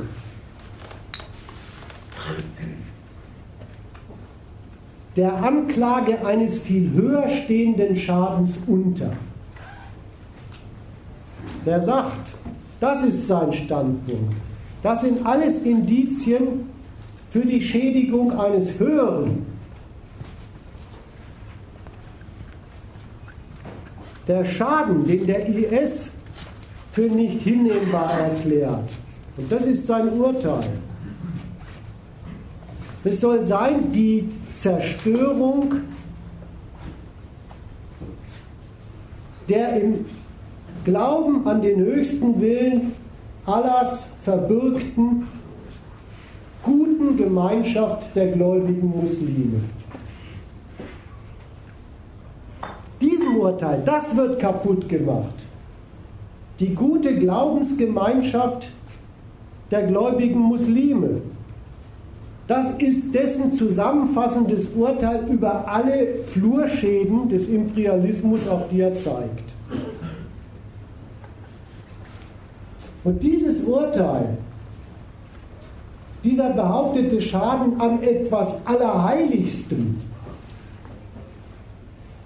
das macht überhaupt das Feindbild von diesem IS fertig. Dessen Diagnose, dessen politisches Urteil heißt,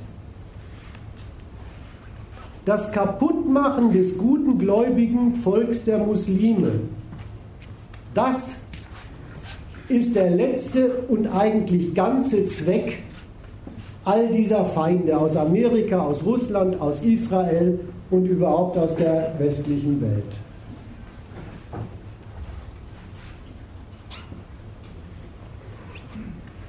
Da hat er übrigens etwas, was ihm, was ihm wie die Bestätigung, wie der Beweis vorkommt. Der zitiert aus dem Feindbild der westlichen Staaten. Haben die nicht selbst gesagt, sie müssten Antiterrorkriege in Afghanistan, in Irak, in Libyen und weiß ich wo überall führen, um, so hat sich zumindest der Bush noch ausgedrückt, dort einem in einer rückständigen islamischen Gesinnung organisierten Brutstätte terroristischer Gewalt zu Leibe zu rücken. Ja, die haben den Islam schon in Verdacht gebracht, der sei überhaupt die Gesinnung für das, was sie als Terrorismus in der Gegend militärisch bekämpfen wollen. Das Eigentümliche, was jetzt dieser Isla islamische Staat wirklich macht, der nimmt dieses Feindbild, diese ideologische Begründung Amerikas für seine antiterroristischen und sonstigen Kriege in der, in der Region, der nimmt das wirklich als Inbegriff der Feindschaft und Feindschaften, die die westlichen Staaten in der Gegend so im Laufe der letzten Jahrzehnte alle erledigt haben. Der stellt sich wirklich auf den Standpunkt, dieses rein negative, zerstörerische Ziel, Muslime erledigen, sei der ganze Zweck des westlichen und auch des russischen und auch des jüdischen Imperialismus. Also so etwas wie, was da eben ge gesprochen wurde, solche Zwecke des Imperialismus, die will er einmal nicht kennen.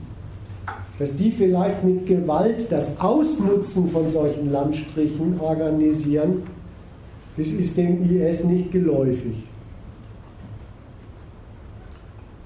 interessiert ihn auch nicht. Für ihn ist das vernichtende Urteil über seine Umwelt damit ja fertig.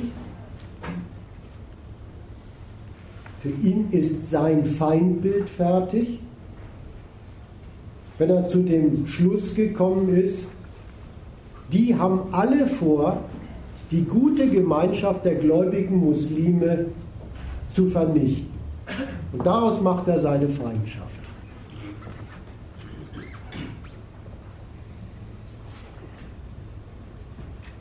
Der stellt sich jetzt wirklich feindlich gegen alle, die er als Feinde des Glaubens und der im Glauben verbürgten guten Gemeinschaft der Muslime identifiziert. Die sind ja, so fundamentalistisch sind die, aus seiner Gesinnung heraus betrachtet das andere, das Böse. Und aus dieser fundamentalistischen Unterordnung aller Schäden, die es wirklich gibt, unter diesen Schaden am allerheiligsten, folgt auch, wen er für seinen Kampf rekrutiert. Es ist von vornherein eine Ansprache an alle, die sich durch ihren Glauben doch zumindest eigentlich der guten Sache dieser Gemeinschaft der Gläubigen kämpferisch anschließen müssten. Der ruft die Muslime zur Fahne für die Sache der Muslime. Und insofern ist es wirklich Bemerkenswerte an diesem islamischen Staat, dass er einen Krieg führt, der sich von vornherein nicht auf begrenzte Ziele einlässt.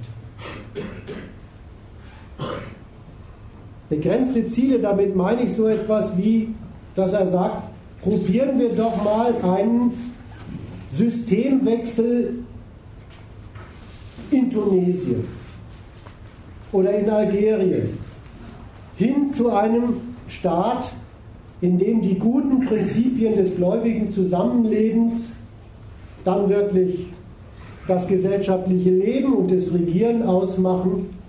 Nein, das verwirft er. In einem Staat ein Systemwechsel, da steht er auf dem Standpunkt, sieht man doch, was dabei rauskommt.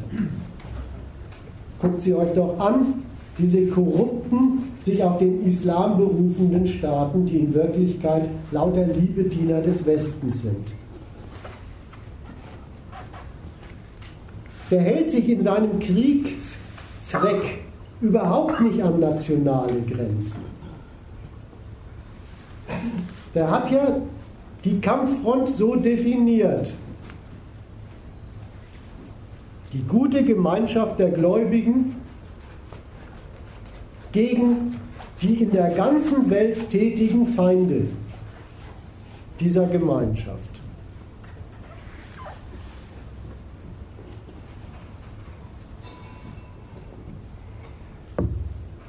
Der praktizierte Kampfauftrag, der daraus folgt,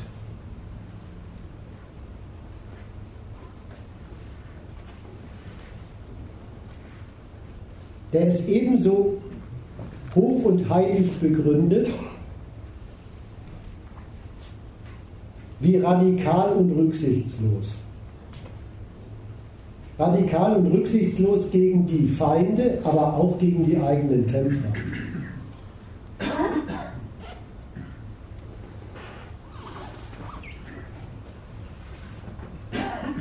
Gegenüber den Feinden steht dieser islamische Staat wirklich gleich auf dem Kriegsstandpunkt.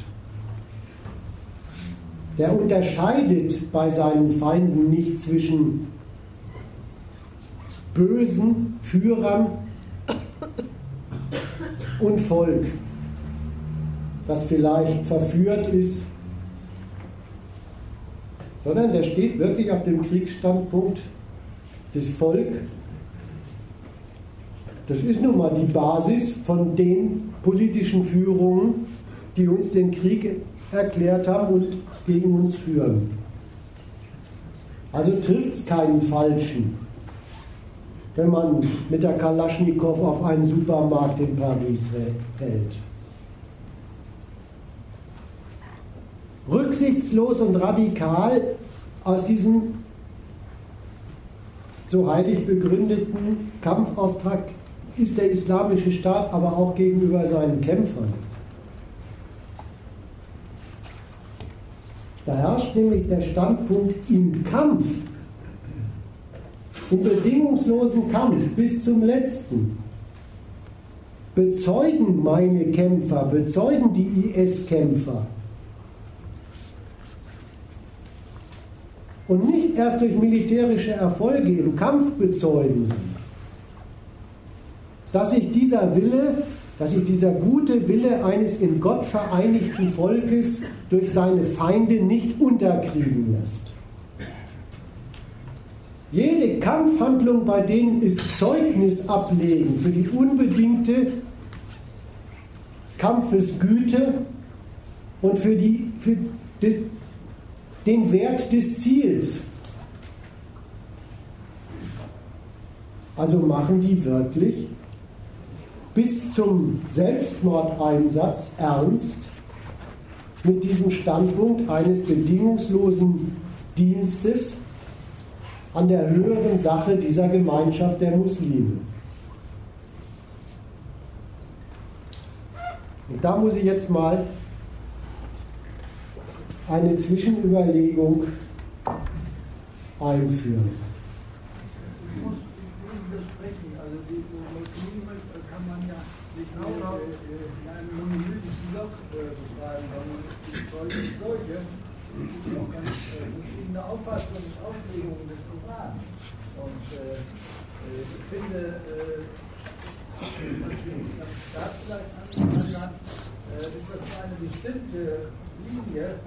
die also vielleicht für 10% oder so der Welt äh, islamischen Bevölkerung noch gilt, sondern es äh, gibt ja total viele Auffassungen. Also das darf man ja äh, wirklich nicht übersehen. Und das wäre aber nicht drin.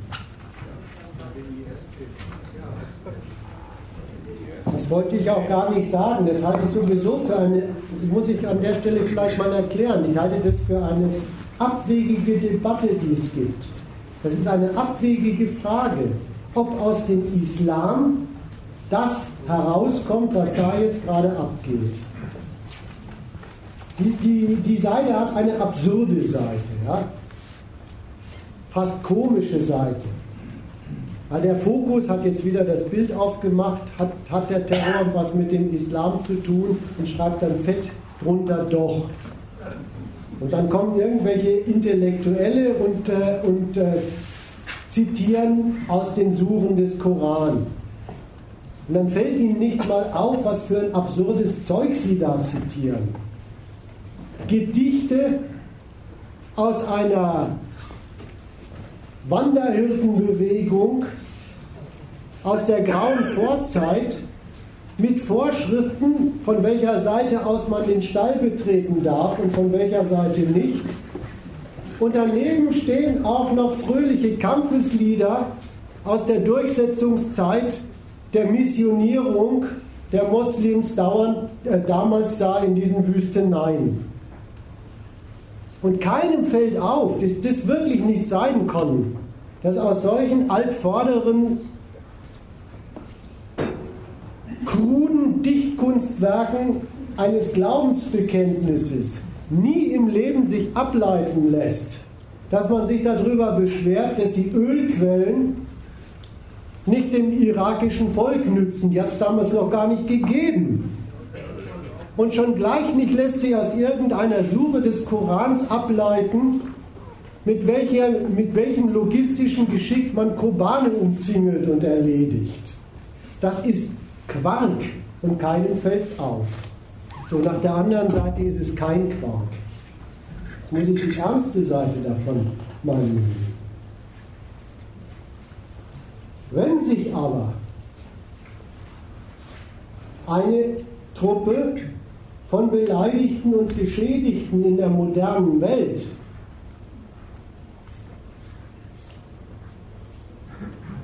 zu dem Standpunkt vorarbeitet, das, was ihnen da widerfährt, das ist eigentlich so etwas wie die Vernichtung ihres eigentlich sein sollenden geistigen, selbstlosen Zusammenwirkens. Und dafür machen sie sich jetzt, koste es, was es wolle, kämpferisch stark.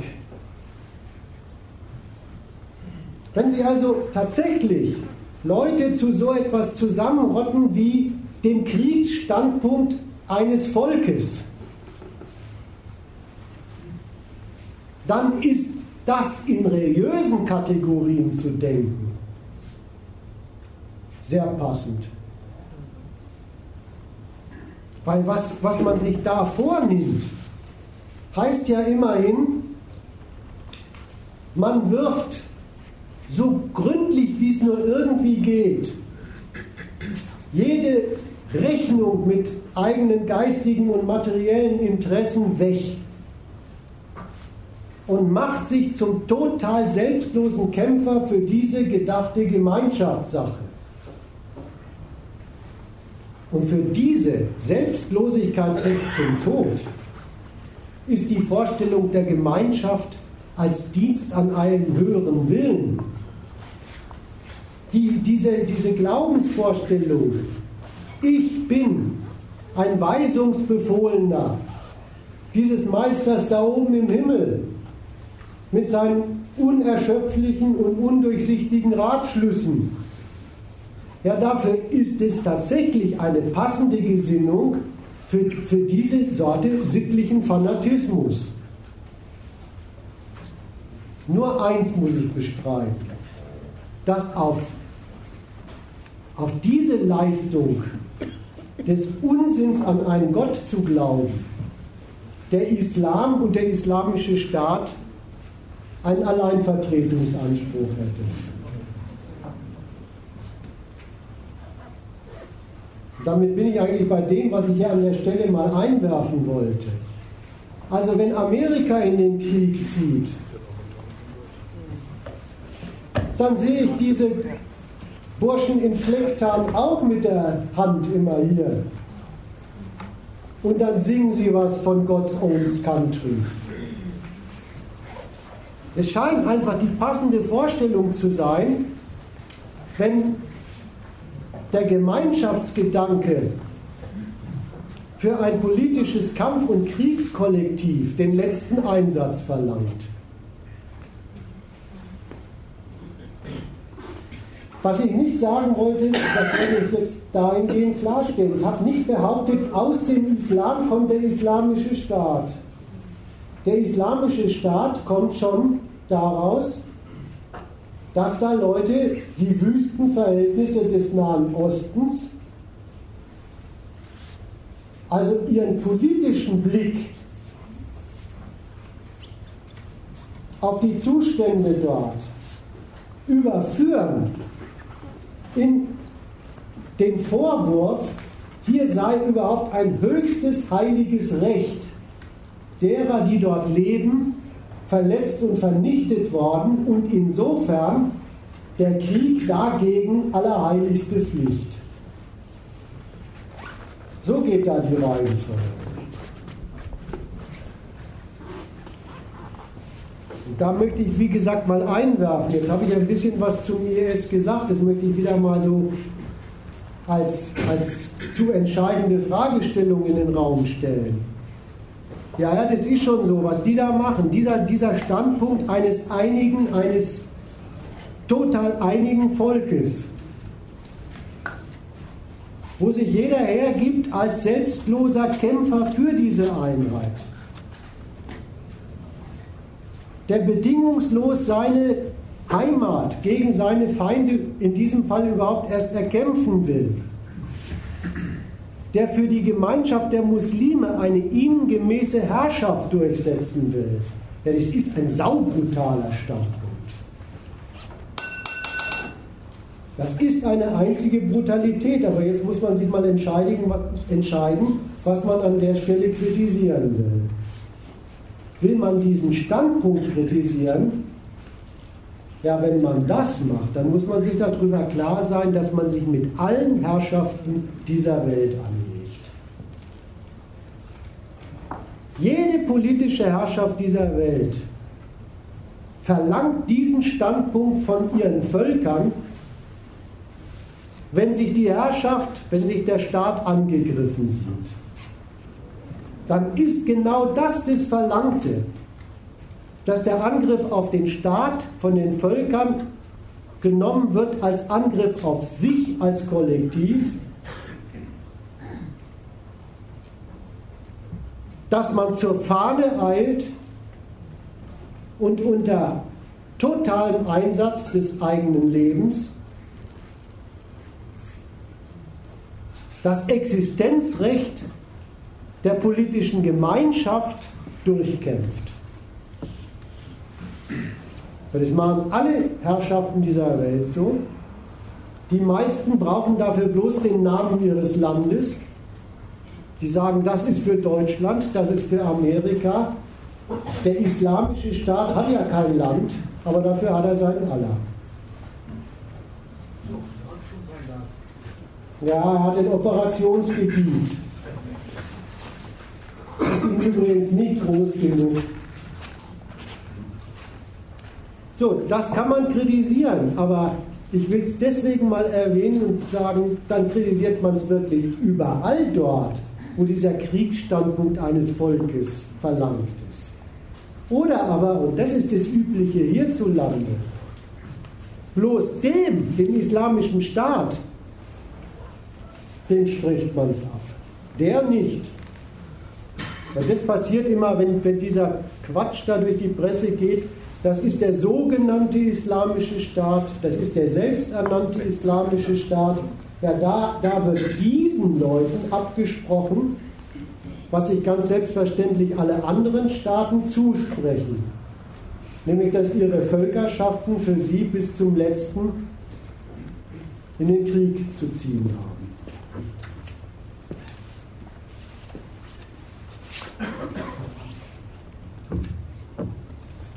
Vor die Alternative wollte ich mit meinen Bemerkungen überhaupt euch stellen.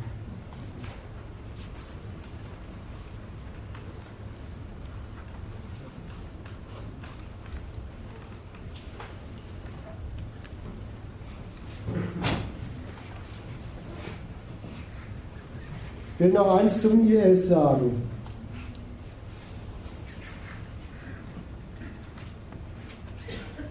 Was man sich daran klar machen kann, ist, erstens ist der IS sehr wohl, und da gebe ich mal dem, dem einen Beitrag von da hinten recht, der IS ist eine Antwort auf das, was die westlichen Staaten in der arabischen Welt angerichtet haben. Das Zweite, worauf ich ein bisschen Wert legen wollte, war, auch der Standpunkt dieser militanten Antwort des IS, den hat er aus der heutigen modernen Welt. Das ist nämlich der Standpunkt einer verletzten Nation. Allerdings eben nicht einer verletzten Nation, die ihren Staat hat, sondern wo diese Gemeinschaft der Muslime so etwas wie der volksmäßige Vertreter des Staates ist, der dem eigentlich erst noch zusteht. Aber da hat er den Standpunkt her. Und das Dritte, was man über den IS sagen muss, ist, der ist noch in einer dritten Hinsicht Produkt der heutigen Welt. Dieser Standpunkt, alles können wir uns antun, aber den in aller begründeten, unerschütterlichen Willen zur gläubigen Gemeinschaft der Muslime. Den können wir uns nicht nehmen, der ist unvernichtbar. Ja, das wäre ein Standpunkt totaler Ohnmacht. Wenn der IS nicht noch ein Produkt des Imperialismus sich zunutze machen könnte. Der nutzt nämlich die Hinterlassenschaft dieser imperialistischen Kriege und Bürgerkriege in der Region aus. Da hat er nämlich kaputte Staaten, in denen man sich überhaupt rückzugsraumsmäßig militärisch aufstellen kann. Da hat er zerrüttete Militärapparate, die mit ihren Staaten nichts anfangen können und deswegen beim ersten Schuss davonlaufen und dem IS die Waffen hinterlassen. Fall Irak. Da hat er massenhaft verzweifelte und entwurzelte Leute, unter denen man Kämpfer rekrutieren kann. Und insofern ist er auch nach der Seite seiner Mittel, dieser islamische Staat, ein Produkt des Imperialismus. So viel mal zu der Abteilung.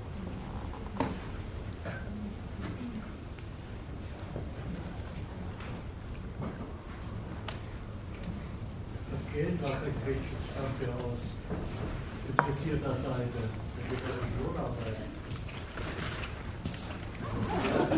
Finanziert oder wo auch immer er das her hat, das ist ja eine Quelle, mit der er sich die Waffen, die er nicht erobert, kaufen kann. Oder die Leute bezahlen kann, die er da beschäftigt. Ja, aber vielleicht noch ein Einwand. Ähm, das ist alles richtig gesagt, Produkt des Imperialismus. Die Frage ist, wie man das sozusagen logisch bestimmt. Ist das zureichend, eine zureichende Bestimmung oder ist das nicht? Weil ich den Eindruck habe, all dem zugestimmt, was du gesagt hast, aber das ist nicht so ganz symmetrisch, wie du es konstruiert hast. Es sind da doch Besonderheiten und die sind nicht bloß marginal. Also es ist schon ein Unterschied. Du kannst ja sagen, äh, die, IS-Krieger, die kämpfen dafür eine, ja, die haben keine Nation, sondern wir hätten gern eine, also eine fiktive. Äh, du kannst es aber nicht vollständig parallelisieren mit einem GI, der da kämpft. Das macht immer noch einen Unterschied. Das macht einen Unterschied und kriegst du da nicht. Ja, man muss jetzt das Anschauungsmaterial mal nehmen. Also in, in der Art, wie die vorgehen. Ich will nicht sagen, dass der GI weniger brutal ist. Das will ich nicht sagen. Aber dieses ideologische Moment, was da dann auch ganz charakteristisch ist für die IS, dies ist nicht allein ein Produkt des Imperialismus. Das ist noch was anderes. Das hat eine Vorgeschichte. Und das hat auch einen Eigenmoment. Dann sag sie doch. Ja. Ja, ja sag sie doch. Die Vorgeschichte und das Eigenmoment. Die Vorgeschichte und das Eigenmoment ist dasjenige, dass man sich anschauen muss, wie sind die Formen? Sind die Formen sozusagen so identisch wie einem amerikanischen Soldaten oder einem, Bundeswehrsoldaten in Afghanistan? Oder sind diese Formen nicht sehr, sehr spezifisch anders, was man da in diesen Gazetten da lesen kann? Und da sind die Antwort doch nicht den, Unterschied zu postulieren, Sie doch mal. Die haben auch andere Waffen und die Amerikaner haben Flugzeugträger, aber Drohnen Ich wollte das gar nicht so sagen. Ich fühle mich von dir ein bisschen missverstanden. Äh, ich habe sehr darauf Wert gelegt zu sagen, jawohl, das, was, die, was den Anstoß bei denen ausmacht, ist dieser Blick auf die arabische Welt mit der Diagnose, alles kaputt gemacht.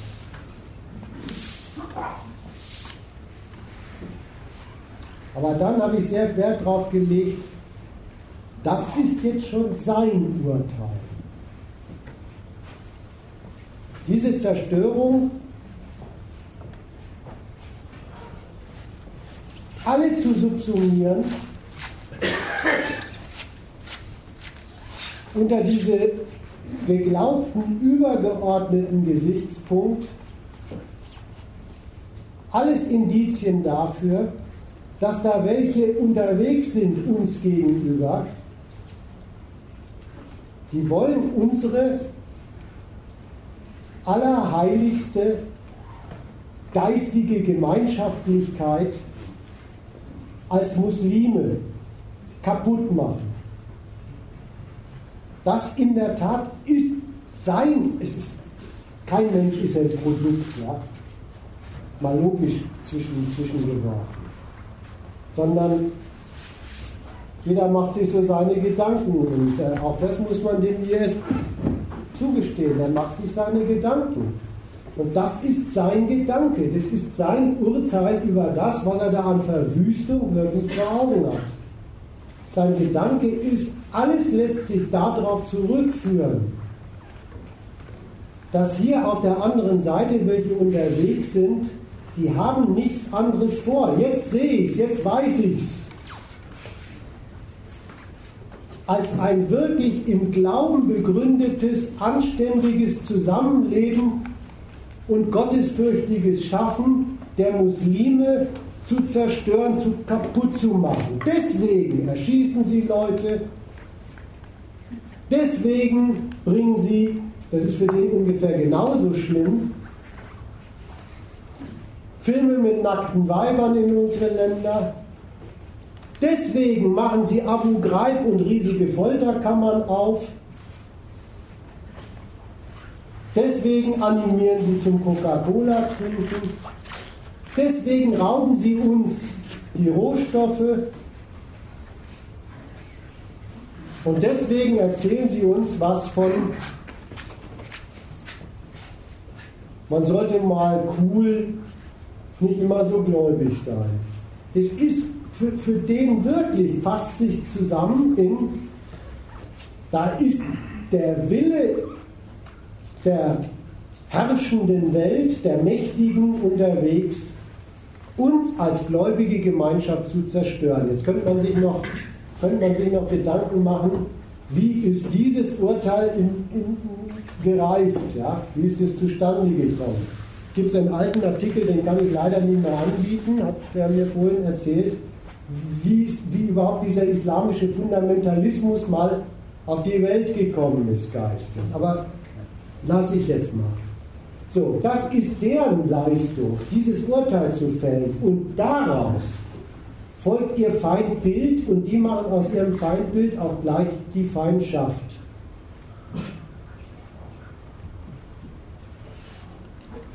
Jetzt sage ich was, woran du, glaube ich, ein bisschen gedacht hast. Aber du hast sehr bequem gemacht und hast bloß gesagt, da gibt es was Besonderes. Jetzt sage ich mal, woran du denkst.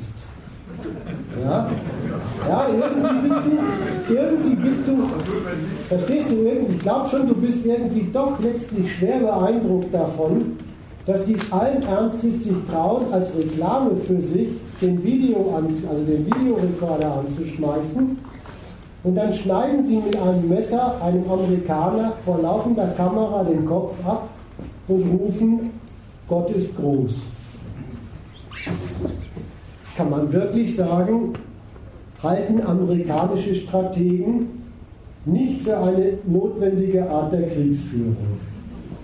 Das ist aber auch bei denen eigentlich nicht einfach eine Art der Kriegsführung.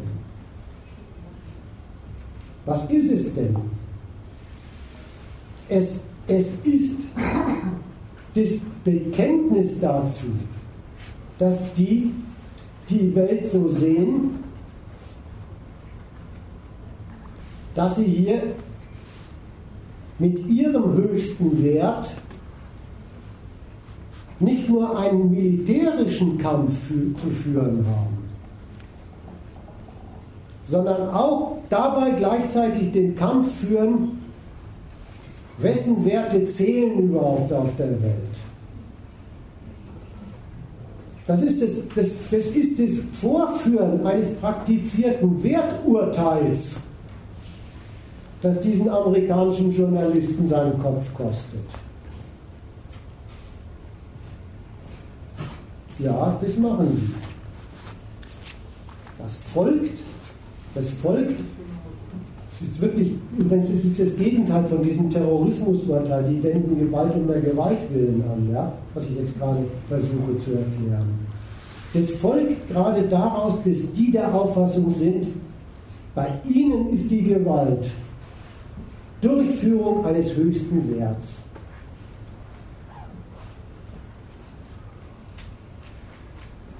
darauf wollte ich ja raus. Habe ich ja vermutet.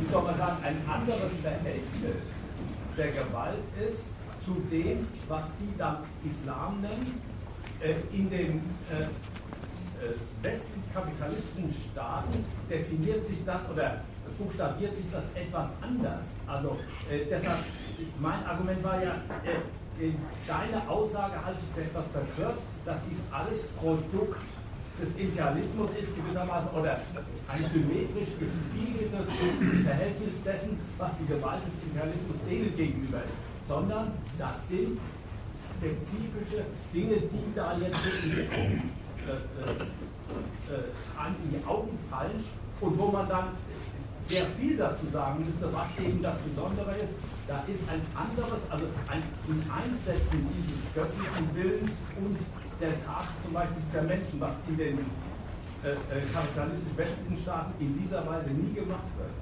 Also die Drohneneinsätze, äh, wo einer sitzt, äh, hier irgendwo liegt hier jetzt im Raum, aber irgendwo schon hier Nachbarschaft und so und hat seinen Teil da und eine Hochzeitsgesellschaft, die da in Afghanistan spazieren geht, wird ins Ziel genommen. Und der drückt seine Knöpfe und dann macht das Teil das. Äh, das ist doch eine genauso barbarische Sache. Wenn sich das Teil nähert, dann sprengt es die Köpfe sofort weg, denen die da getroffen werden. Also äh, man hat noch nicht mal den vor Augen, denjenigen, der da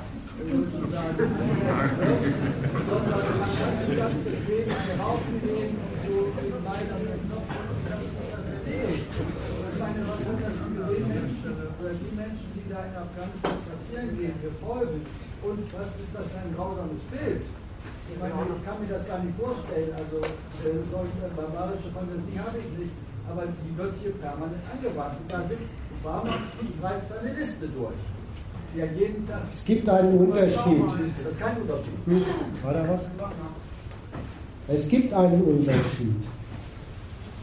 Komme ich auch gleich noch darauf zu sprechen, wenn wir noch dazu kommen, auch über die USA zu sprechen.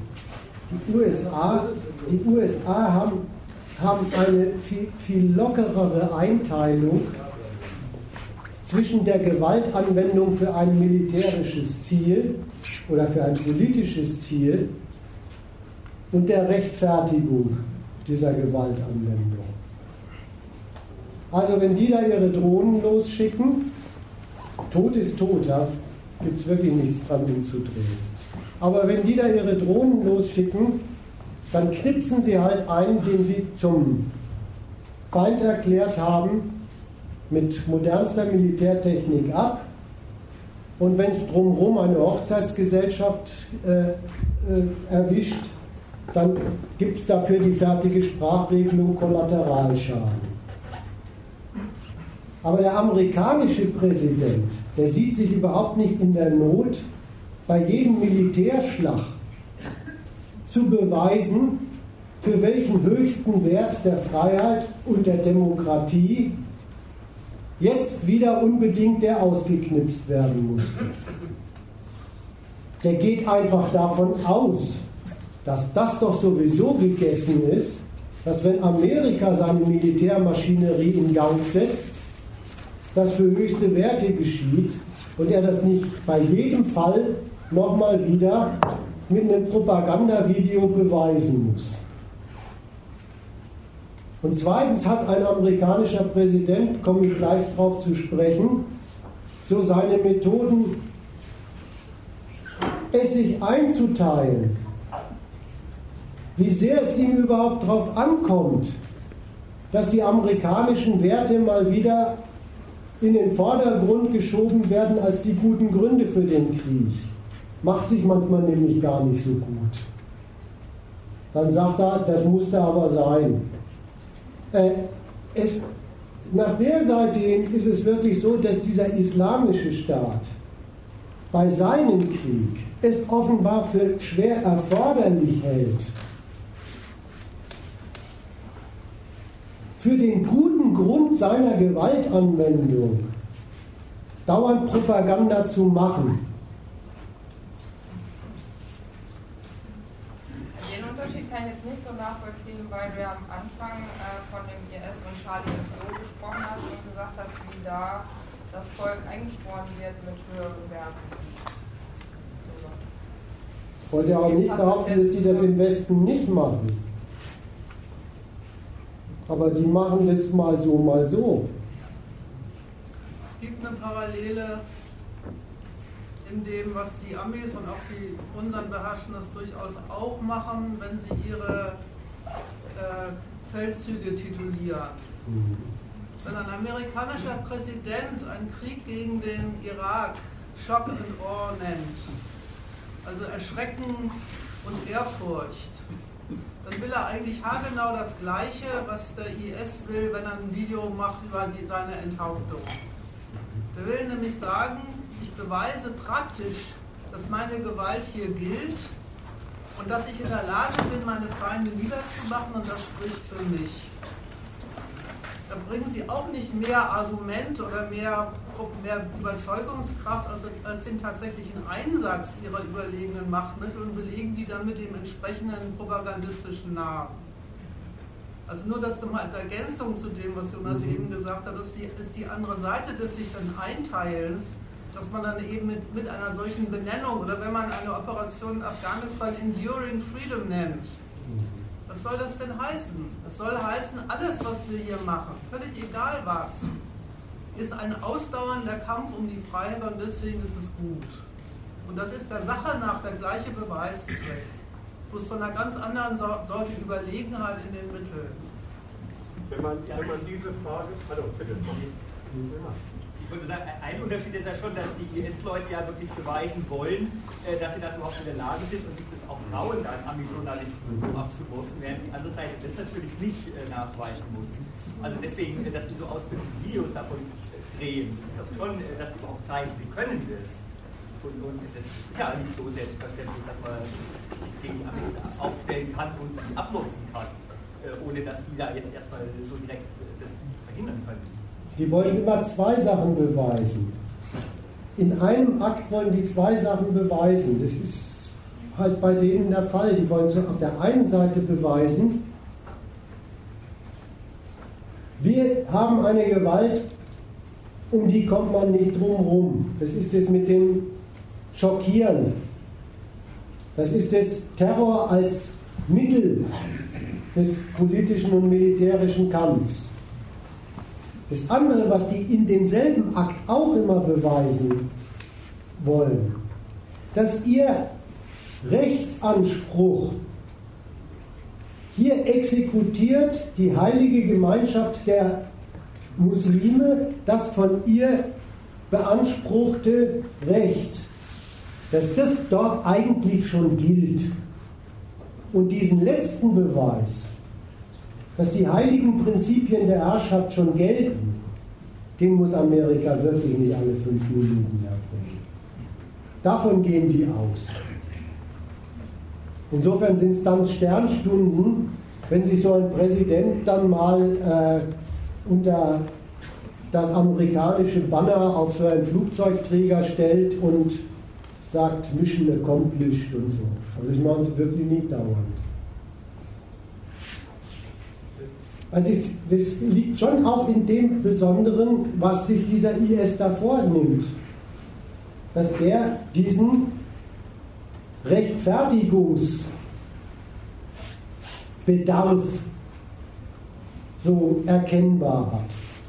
Dass der ja wirklich dieses Recht einer muslimischen Gemeinschaft auf ihre gottgefällige Herrschaft überhaupt erst durchsetzen will. Den ganzen Köpfereien haben sie doch immer, wenn sie Engländer hingerichtet haben, dem Cameron eine Botschaft geschickt oder bei den Amerikanern dem äh, Obama und die Botschaft ist immer, du vernichtest die Muslime und wir vernichten sie zu, was du diesen Menschen, denen wir gleich den Kopf abschneiden, angetan hast, indem du ihn nicht, indem du nicht die Muslime äh, anerkannt hast, sondern bekämpfst.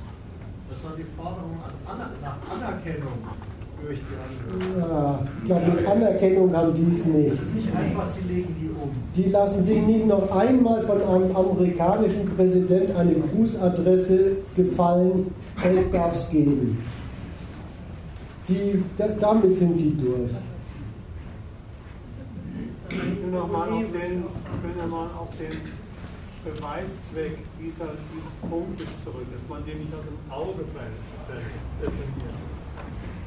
Der, der, der Jonas ist ja damit und hat gesagt, man muss sich mal überlegen, ob eigentlich das Urteil, das sind mittelalterliche Fundamentalisten, das sind Fanatisten, Fanatiker, die haben mit uns nichts zu tun. Wir sind welche, die hohe Werte verkörpern, die die westliche Zivilisation verteidigen. Gegen dieses Urteil hat er angestunken und hat gesagt, aufpassen.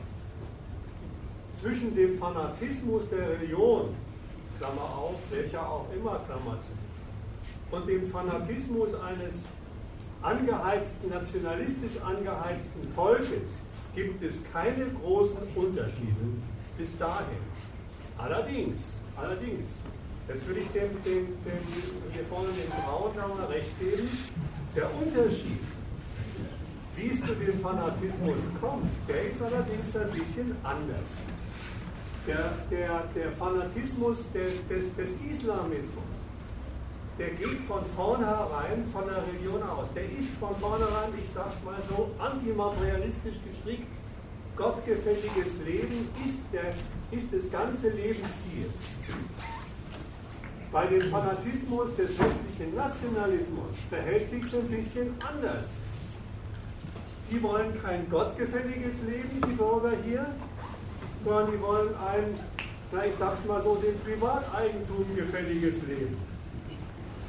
Und verschwören sich, werden auch darauf verpflichtet, ihren Materialismus mit den hiesigen kapitalistischen Bedingungen zu verfolgen.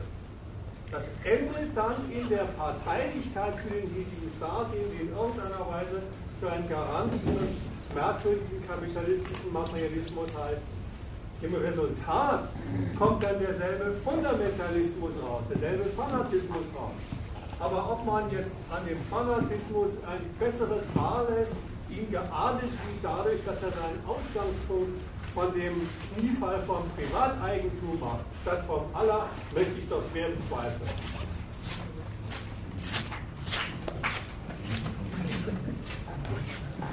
Ja, vielleicht zu der, das, das wäre jetzt der Exkurs, wie kommt denn so ein Standpunkt zustande bei denen, ja? den man da, da noch dazu sagen könnte. Das sind, das sind die Leute, die haben sich Zug um Zug zu dem Urteil vorgearbeitet, dass sie in der Welt, wie sie ist, sowieso keine Heimat haben. Das ist, das ist Betätigungsform eines gottgefälligen Lebens im Handwerk nicht gibt. Das ist Betätigungsform eines gottgefälligen Politisierens mit islamisch motivierten Parteien und so weiter nicht gibt. Wo haben Sie das eigentlich her? Weil wo immer es welche versucht haben, sind sie in den Knast und in die Gefangenenlager gewandert und sind erledigt worden. Also sagen Sie, dann gibt es für uns keine Heimat der materiellen Betätigung, die Gott gefällig ist. Dann gibt es für uns keine politische Heimat der Betätigung eines gottgefälligen Lebens. Das ist uns bewiesen worden. Und so arbeiten die sich zu diesem radikalen Standpunkt vor, aber unser gottgefälliger Wille, der ist unangreifbar.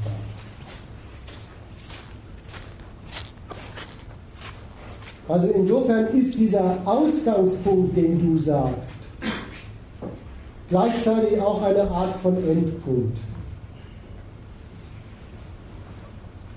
Das sind diese Radikalinskis, die sich so da vorgearbeitet haben von der Kritik, äh, sollte man die Armen nicht speisen, hat es, hat es nicht was äh, Gottgefälliges an sich und dann werden sie ins ägyptische Gefängnis gesteckt.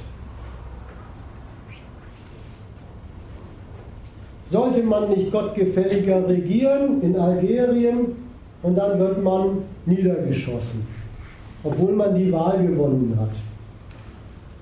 Aus diesen Ecken kommen die. Sollte man nicht für den Westen den Kommunismus in Afghanistan bekämpfen, dann wird man erst hofiert und mit Waffen ausgestattet. Dann aber, wenn die Sache erledigt ist, wird man den Westen lästig und wird als Terrorist verfolgt. Also auch weltpolitisch keine Heimat in Sicht, aber den Willen lässt man sie nie nehmen. Und das Kämpfen hat man unterwegs reichlich gelernt.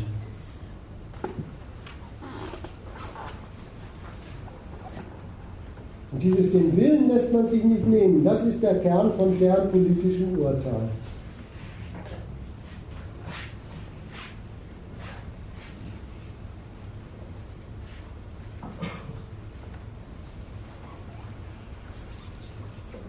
Tja, und für so, für so einen Fundamentalismus des Willens, da braucht man schon einen höchsten Herrn auf seiner Seite und dann noch ein paar Knarren.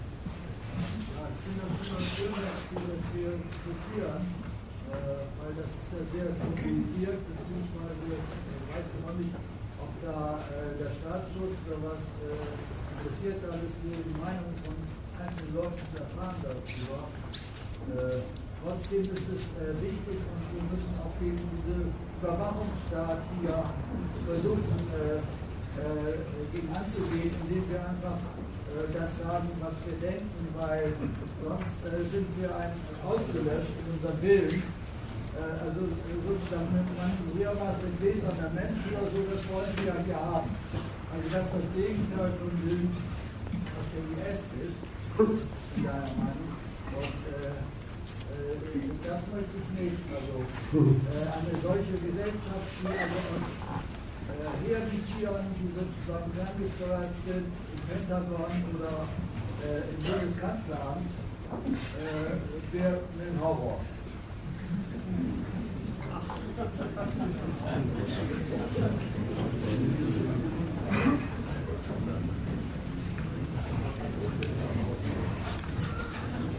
Vielleicht sage ich noch ein bisschen was zu den USA, wenn der Punkt IS soweit erstmal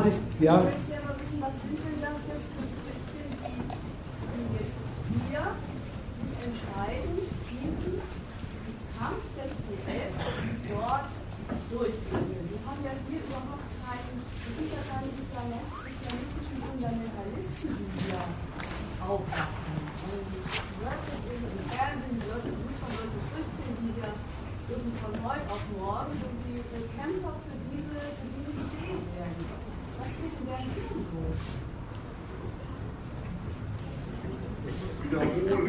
ja.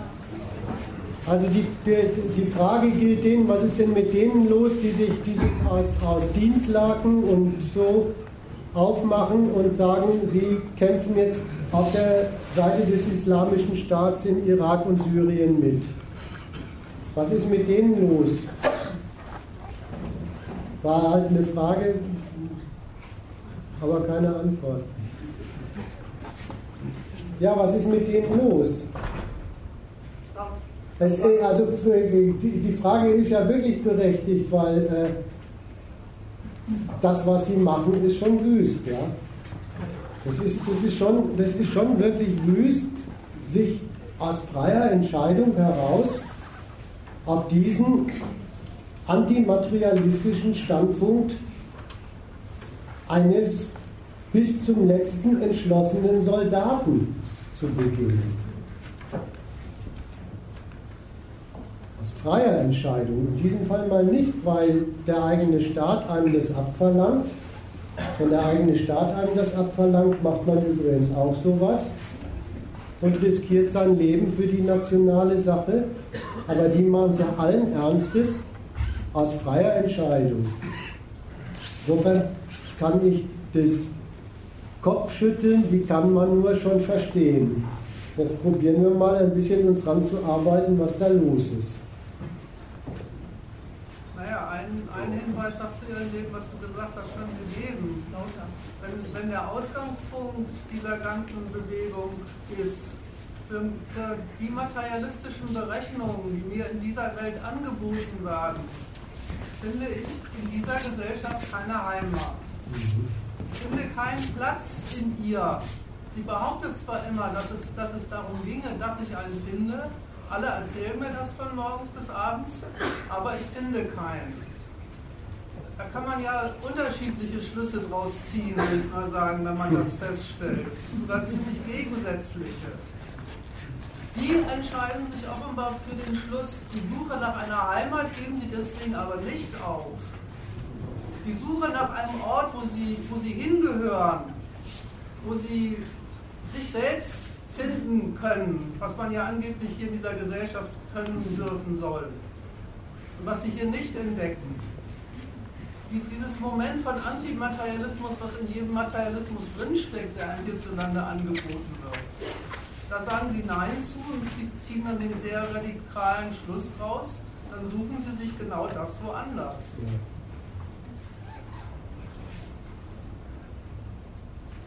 Das ist aber noch nicht alles. Da muss noch was kommen, weil normalerweise ist der Übergang aus solchen Situationen zur Religion der, dass man in der Religion seinen Trost findet. Das ist ein bisschen was anderes, als sich zum, zum religiös eingefärbten Soldaten zu, zu, zu, äh, zu aufzuwandeln. Da muss noch was dazwischen kommen. Ja, das ist doch das geteilte Urteil, dass das eben auch daran liegt, dass äh, die Feinde genau das verhindern. Dass man eben als Moslem eine Beheimatung irgendwo findet.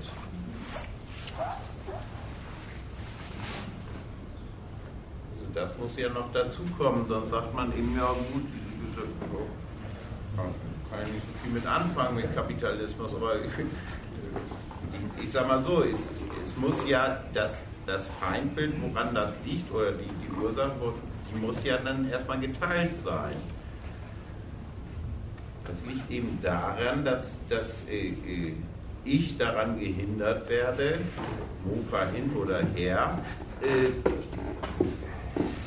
ja, meine Würde als, als Moslem hier irgendwie zu gestalten. ist doch nicht, dass das gläubige Gottlings sind. Das sind doch eben, das sind, das sind doch Konvertiten.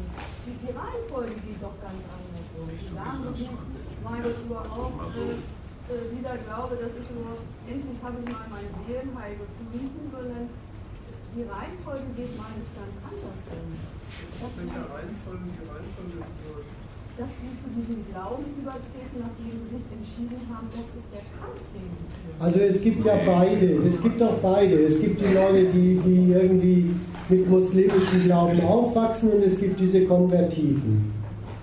Und was die, was die eint, wenn sie, wenn sie da nach Syrien sich aufmachen, ist dieses idealistische Beurteilen dessen, dass sie sich hierzulande nicht gut aufgehoben fühlen. Dafür haben, sie, dafür haben sie oft, sagen dann die Soziologen, reichlich Gründe. In der Schule sind sie aussortiert worden als Flaschen, aus denen nichts mehr wird. Keiner reißt sich um sie als Arbeitskräfte.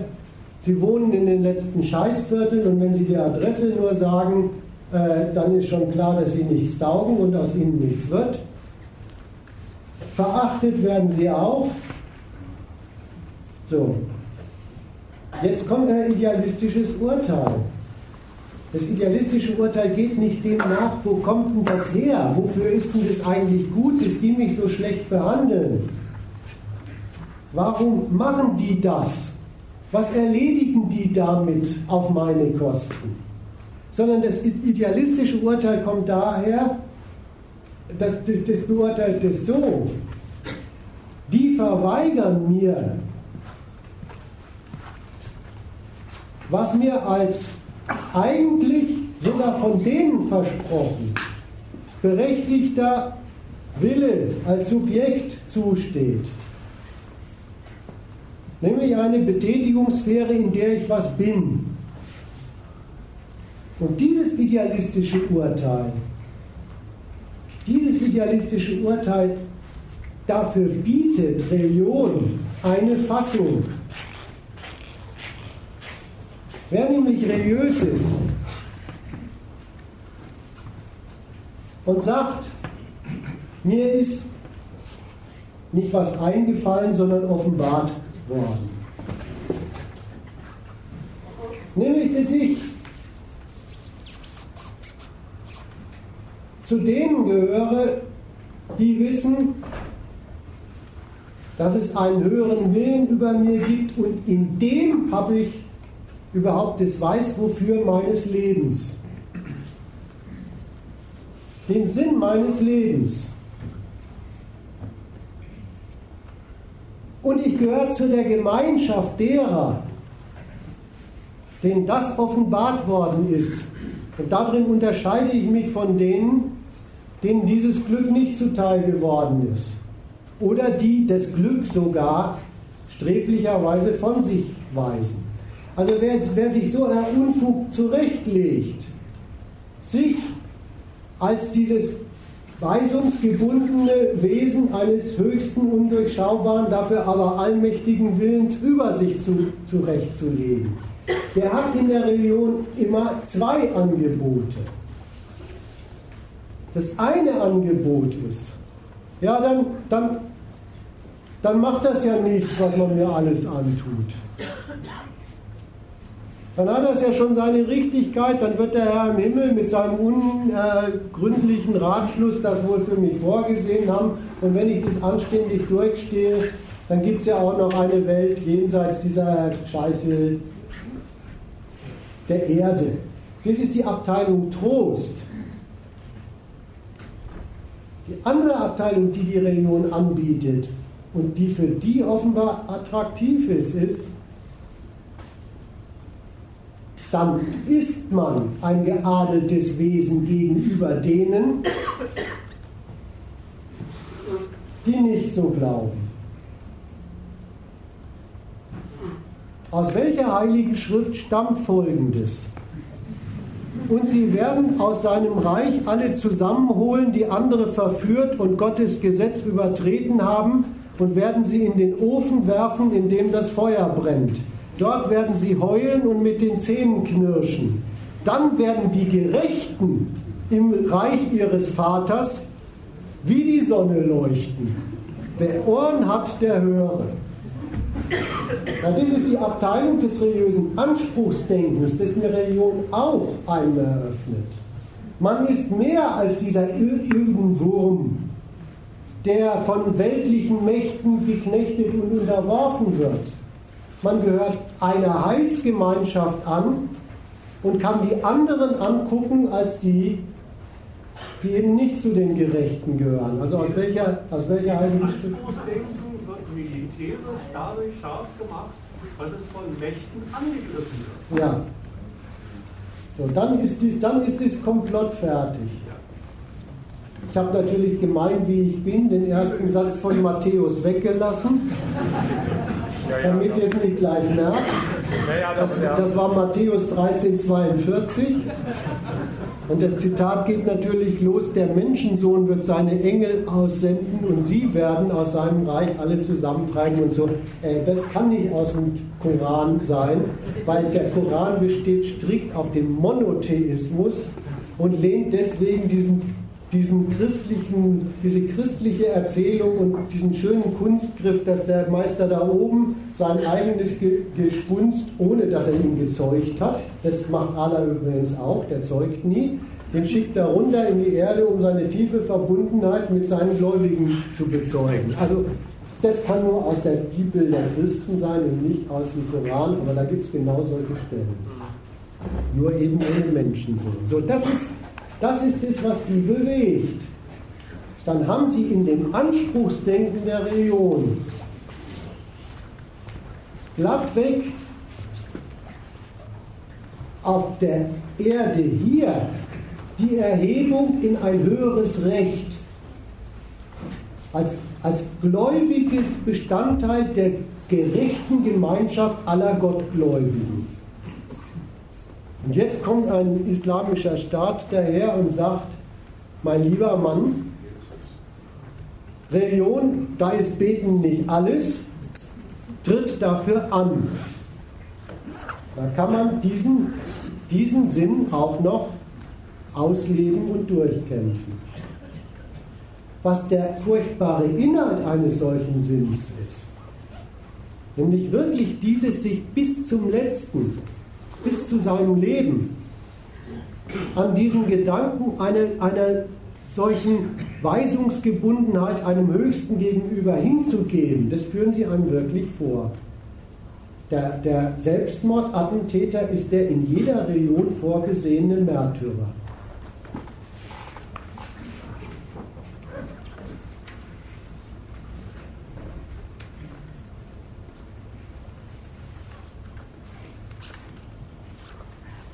Kann man mal sehen, wie kompliziert schlecht behandelte Vorstadtsjugendliche sich ihre Lage erklären können.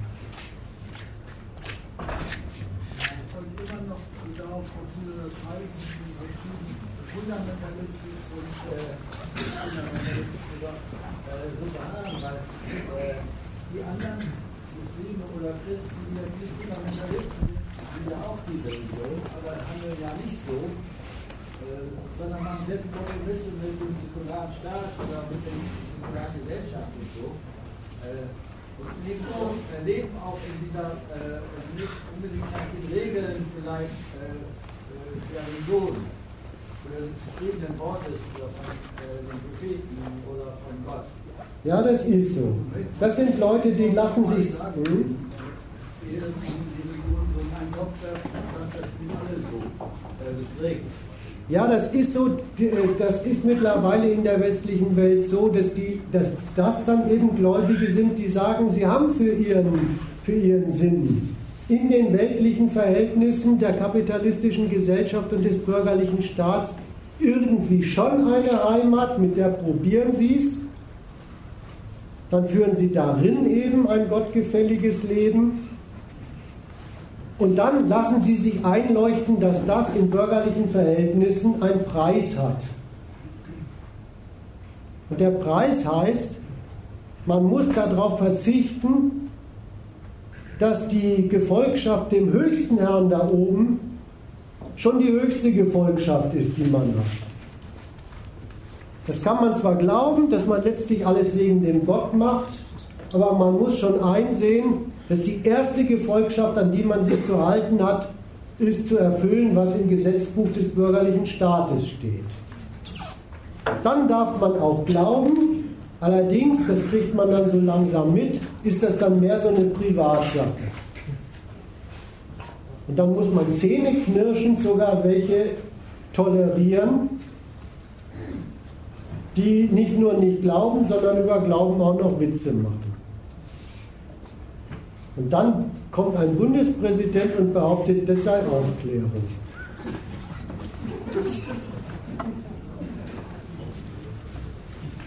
Na gut, noch ein bisschen was Weltliches, weil es versprochen ist. Nämlich das, was die Weltmacht USA da macht. Wie die in diesem Konflikt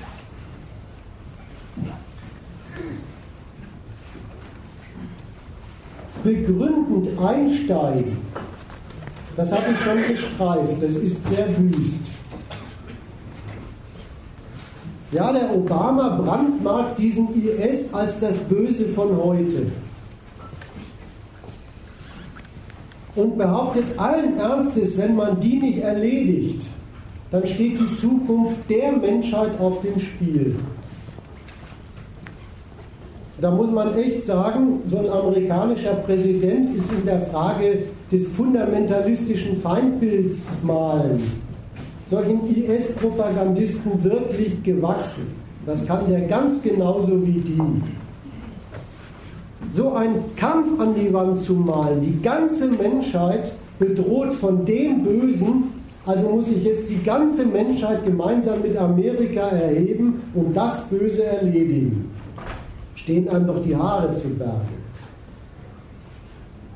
Also das kann durchaus aus dem Propagandaministerium des Kalifen von Bagdad abgeschrieben sein.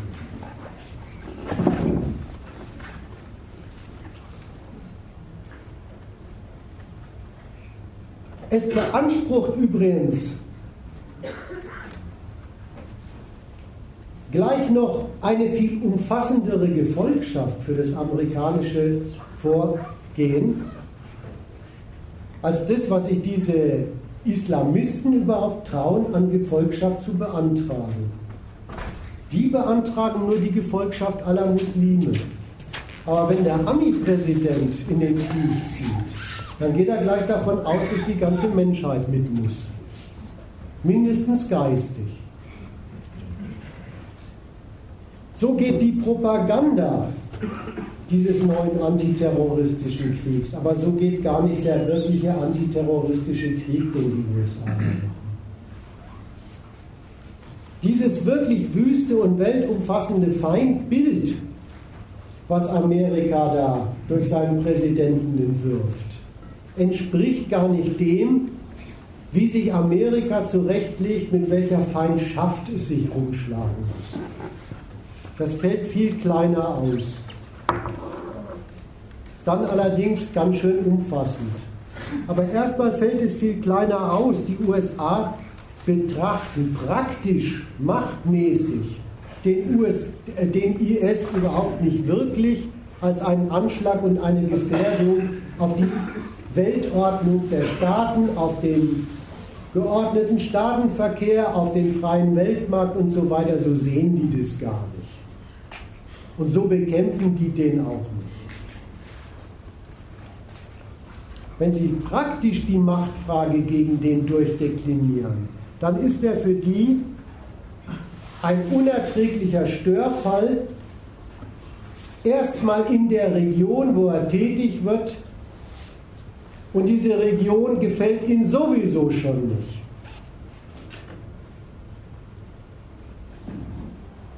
Da ist für sie der IS eine nicht hinnehmbare Zerstörungsmacht, die von Amerika keine Legitimation und keinen Auftrag gekriegt hat, sondern sogar gegen Amerika vorgeht. Ein Störfall im Nahen Osten. Und jetzt kommt ein wichtiges Urteil der Amerikaner dazu, der amerikanischen Politik dazu, der dann praktisch entscheidend wird. ein Störfall im Nahen Osten, den es überhaupt bloß deswegen geben kann,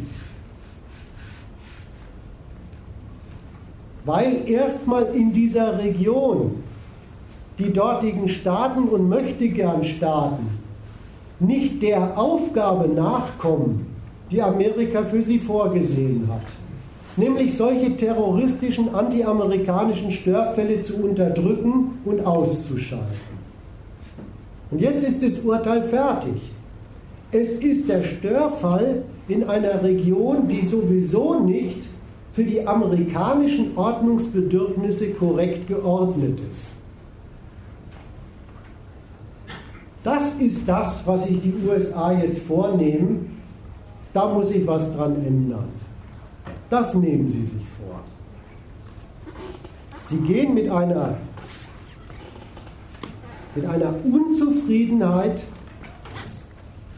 in Sachen ordnungspolitischer Einordnung der ganzen Region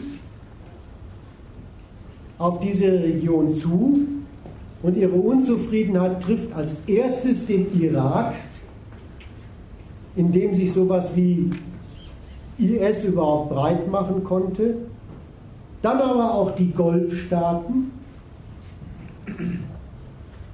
die in der amerikanischen Diagnose ins Visier kommen. Ja, ja, dass die für uns Assad und so bekämpfen, ist ja in Ordnung.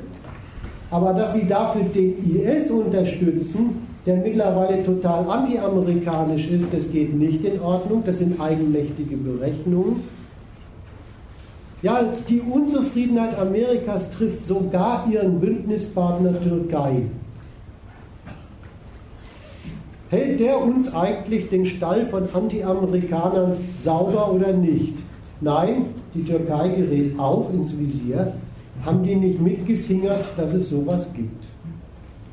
Und das ist die Richtschnur, das ist die praktische machtpolitische oder weltordnungspolitische Richtschnur, nach der die USA dann ihren Krieg gegen den IS dort aufmachen. Sehr berechnend organisieren sie ihren Krieg gleich als Verpflichtungsprogramm aller da unten existenten und zu Werke gehenden regionalen Machthaber. Tragen denen an, wenn ihr Machthaber bleiben wollt, reiht euch ein in eine von Amerika geführte Koalition der Willigen gegen solche antiamerikanischen Terroristen.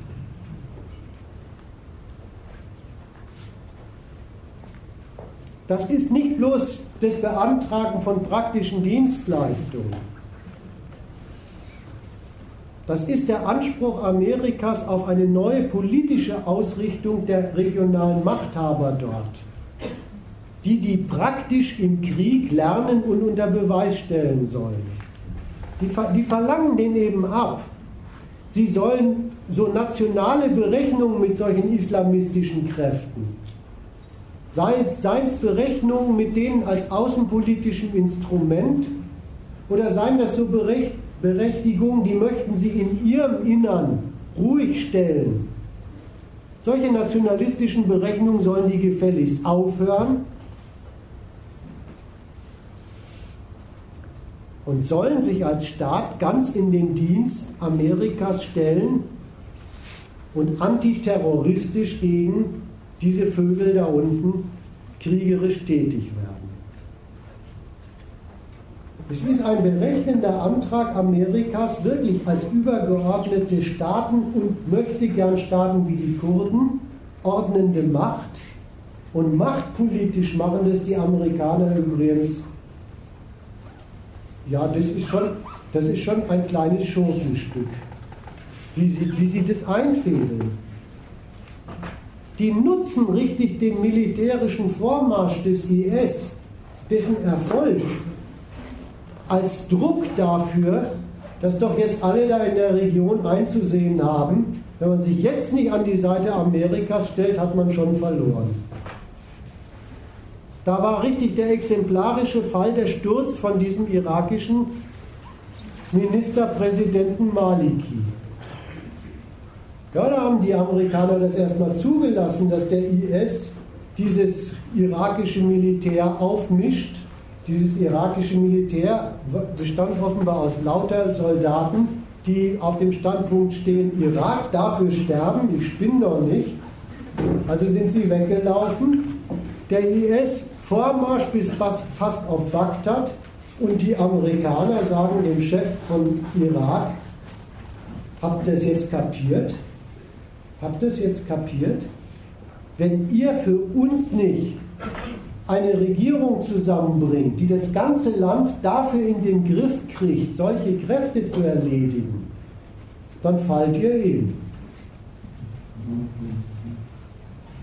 Wer sich nicht von Amerika einspannen lässt und dafür dann seine Unterstützung kriegt, der verliert seine Macht.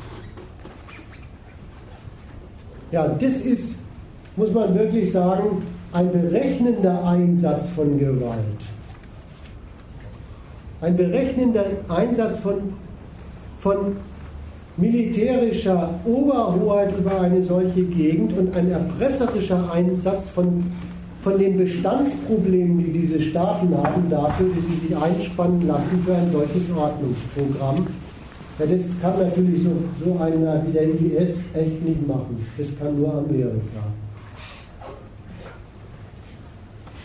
Und dieser Ordnungsanspruch, den die USA da wirklich an dieser Materie Anti-IS-Krieg praktisch durchführen, der beschränkt sich dann gar nicht bloß auf diese Region Nahe Osten. Den USA ist es ja tatsächlich gelungen, im Sicherheitsrat der UNO eine einstimmig verabschiedete Resolution durchzukriegen, die alle Staaten dieser Welt dazu auffordert, dass sie jetzt für das Ausräuchern von diesen Terroristen zuständig sind. Es trifft natürlich bei den meisten Staaten dieser Welt den Gesichtspunkt, dass sie die eh nicht leiden können, diese islamistischen Kämpfer. Aber trotzdem ist es schon bemerkenswert, was da verlangt wird. Und was da gemacht wird, ist ja auch nicht ohne. So langsam kriegt man es ja mit, was da alles gemacht wird.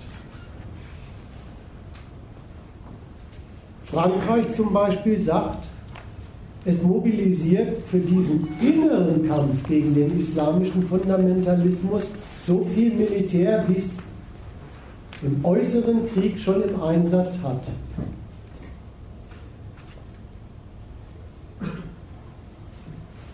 Deutschland macht neue Gesetzgebungen, die sind schon irre. Die sind rechtsstaatlich betrachtet schon ziemlich heftig.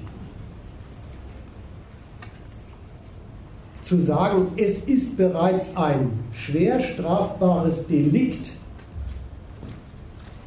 dafür zu werben, dass das vielleicht was wäre. Da mit diesem islamischen Staat. Das ist wirklich Anwendung von Antiterrorgesetzgebung, die schon die Gesinnung wie eine vollzogene Gewalttat behandelt. Und so richtig die Bevölkerung neu durchzusortieren in Leute, die einen Reisepass verdienen und andere, die haben mehr so ein Papier in der Hand, damit die Polizei weiß, wen sie verhaftet. Und für was anderes taugt dieser Zettel nicht mehr. Der ist wirklich die Identifizierungskarte und nicht ein Ausweis zum Reisen.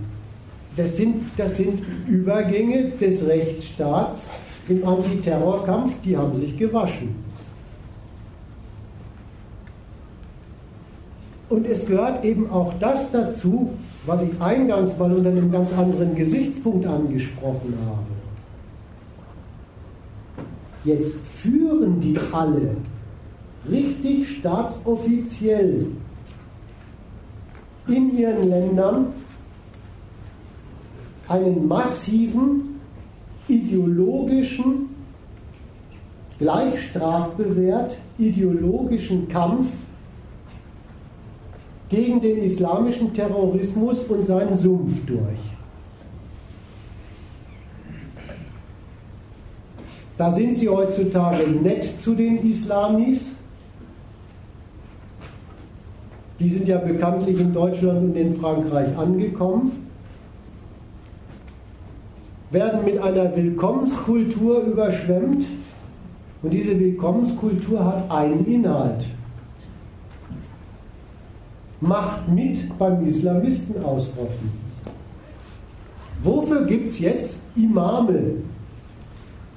Wofür gibt es jetzt so, so diese, diese, das sind diese, ja, das ist auch ein interessanter Berufsstand, gibt es auch in jeder Religion. Also diese, diese, der Herrgott hat uns ja selber die Schriften offenbart. Eigentlich hat der die ja geschrieben. Ne? Und man denkt, das ist, das, äh, das ist eigentlich das letztgültige Wort, weil es ja von denen da oben kommt. Und dann muss man sich doch auch an den Buchstaben halten. Übrigens, diese ISler sehen das ungefähr so. Aber jede Religion hält sich einen Berufsstand,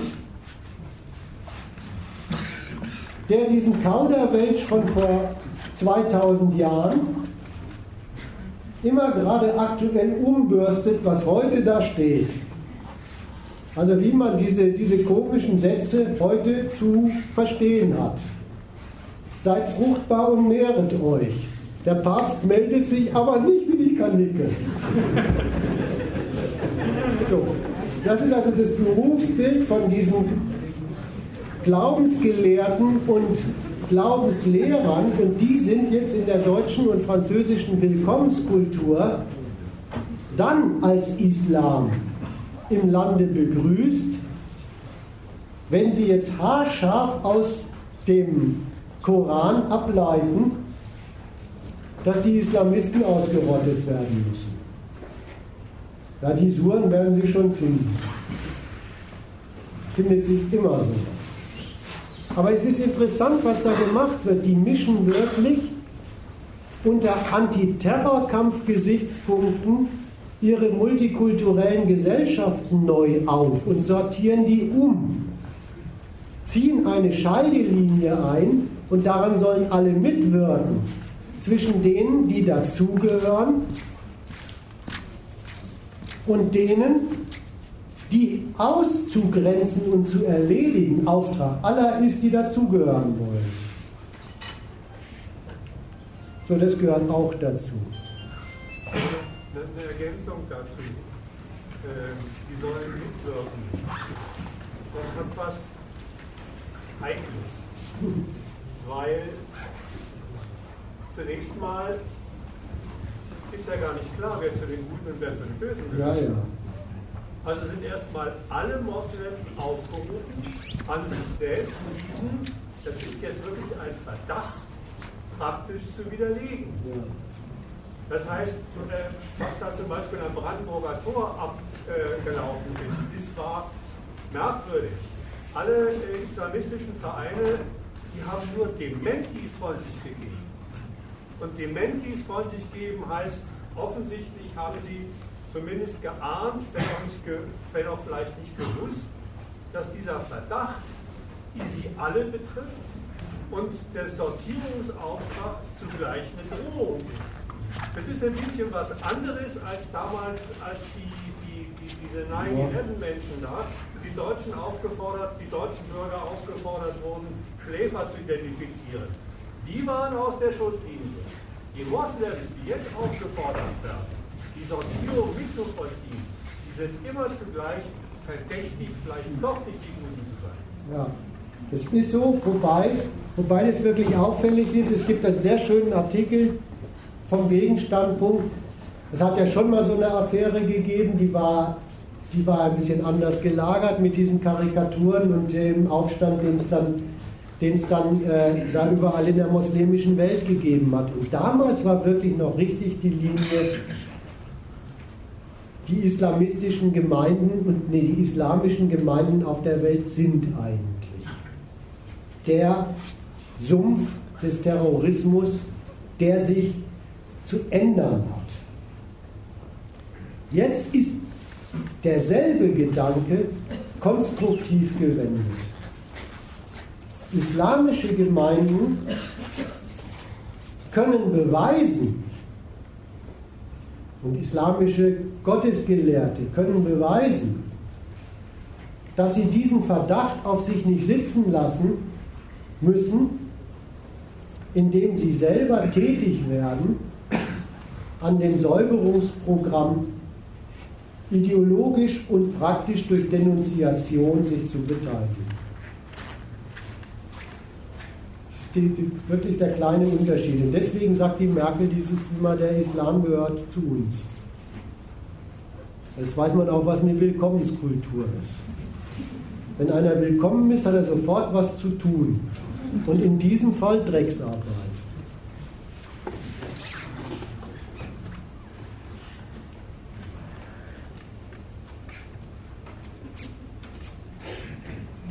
Also ich hoffe, es ist auch ein kleines bisschen nach der Seite hin, das war ja vorhin schon mal angemahnt, auch der Unterschied zwischen IS und so einer Weltmacht wie den USA klar geworden. Bei, bei dem IS ist es tatsächlich so, der, der, bei dem fällt, und das, das ist charakteristisch für seinen Standpunkt, aber ehrlich gesagt auch charakteristisch für seine Lage. Das Feindbild und die Feindschaft, die er austrägt, zusammen. Der sieht die Welt so, hier sind die Moslems, da sind die Moslemfeinde. Wir stehen in einem totalen Selbstbehauptungskampf um entweder überlebt die muslimische Idee oder aber die Ungläubigen siegen, also führen wir diesen Kampf. Die Amis hauen schwer auf den Topf mit dem Feindbild sagen, das Böse steht gegen die Menschheit. Und dann gehen sie sehr berechnend bei dem Beseitigen des IS nach der Devise vor, was wollen wir eigentlich alles in der Region des Nahen Ostens und für unseren Antiterrorprogramm auf der Welt erledigt haben. Dann packen wir es an. Beziehungsweise lassen wir es anpacken. Das ist noch besser. Das ist Leading from Behind. Also die unterscheiden zwischen dem fundamentalistischen Feindbild und der sehr berechneten und berechnend vorgehenden Feindschaft, was sie so für ihre Weltordnungsbedürfnisse überall zu erledigen haben.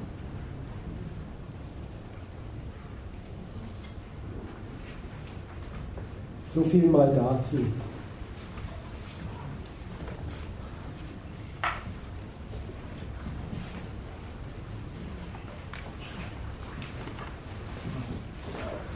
Ja?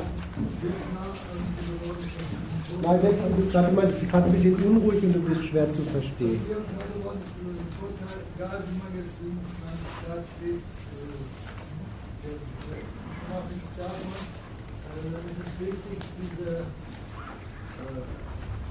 Linie des Antiterror-Regimes hier zu überschauen und ja, um unserer persönlichen Freiheit und äh, Meinungsfreiheit willen äh, bekämpfen. Also praktisch äh, gegen diese Vorschriften äh, des äh, willfährigen Verhaltens, wie ein Untertanenstaat äh, preußischer oder was weiß ich, Raison funktioniert, äh, einen eigenen Standpunkt entwickeln und auf der anderen Seite eben halt äh, äh, die Herrscher nicht machen zu lassen, was sie also sozusagen immer vollziehen und äh, andere äh, Meinungen irgendwie zu äh, nicht gleich äh, mit verdickt oder die Regierung zu beantworten, sondern offen zu sein für Argumente und äh,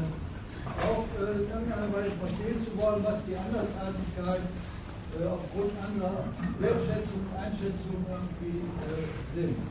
Und äh, ich denke gar nicht, dass du das als Antrag an die Herrschaft formulierst, dass sie das so zulassen möge, weil seine, seine Gedanken machen sich doch schwer. Meine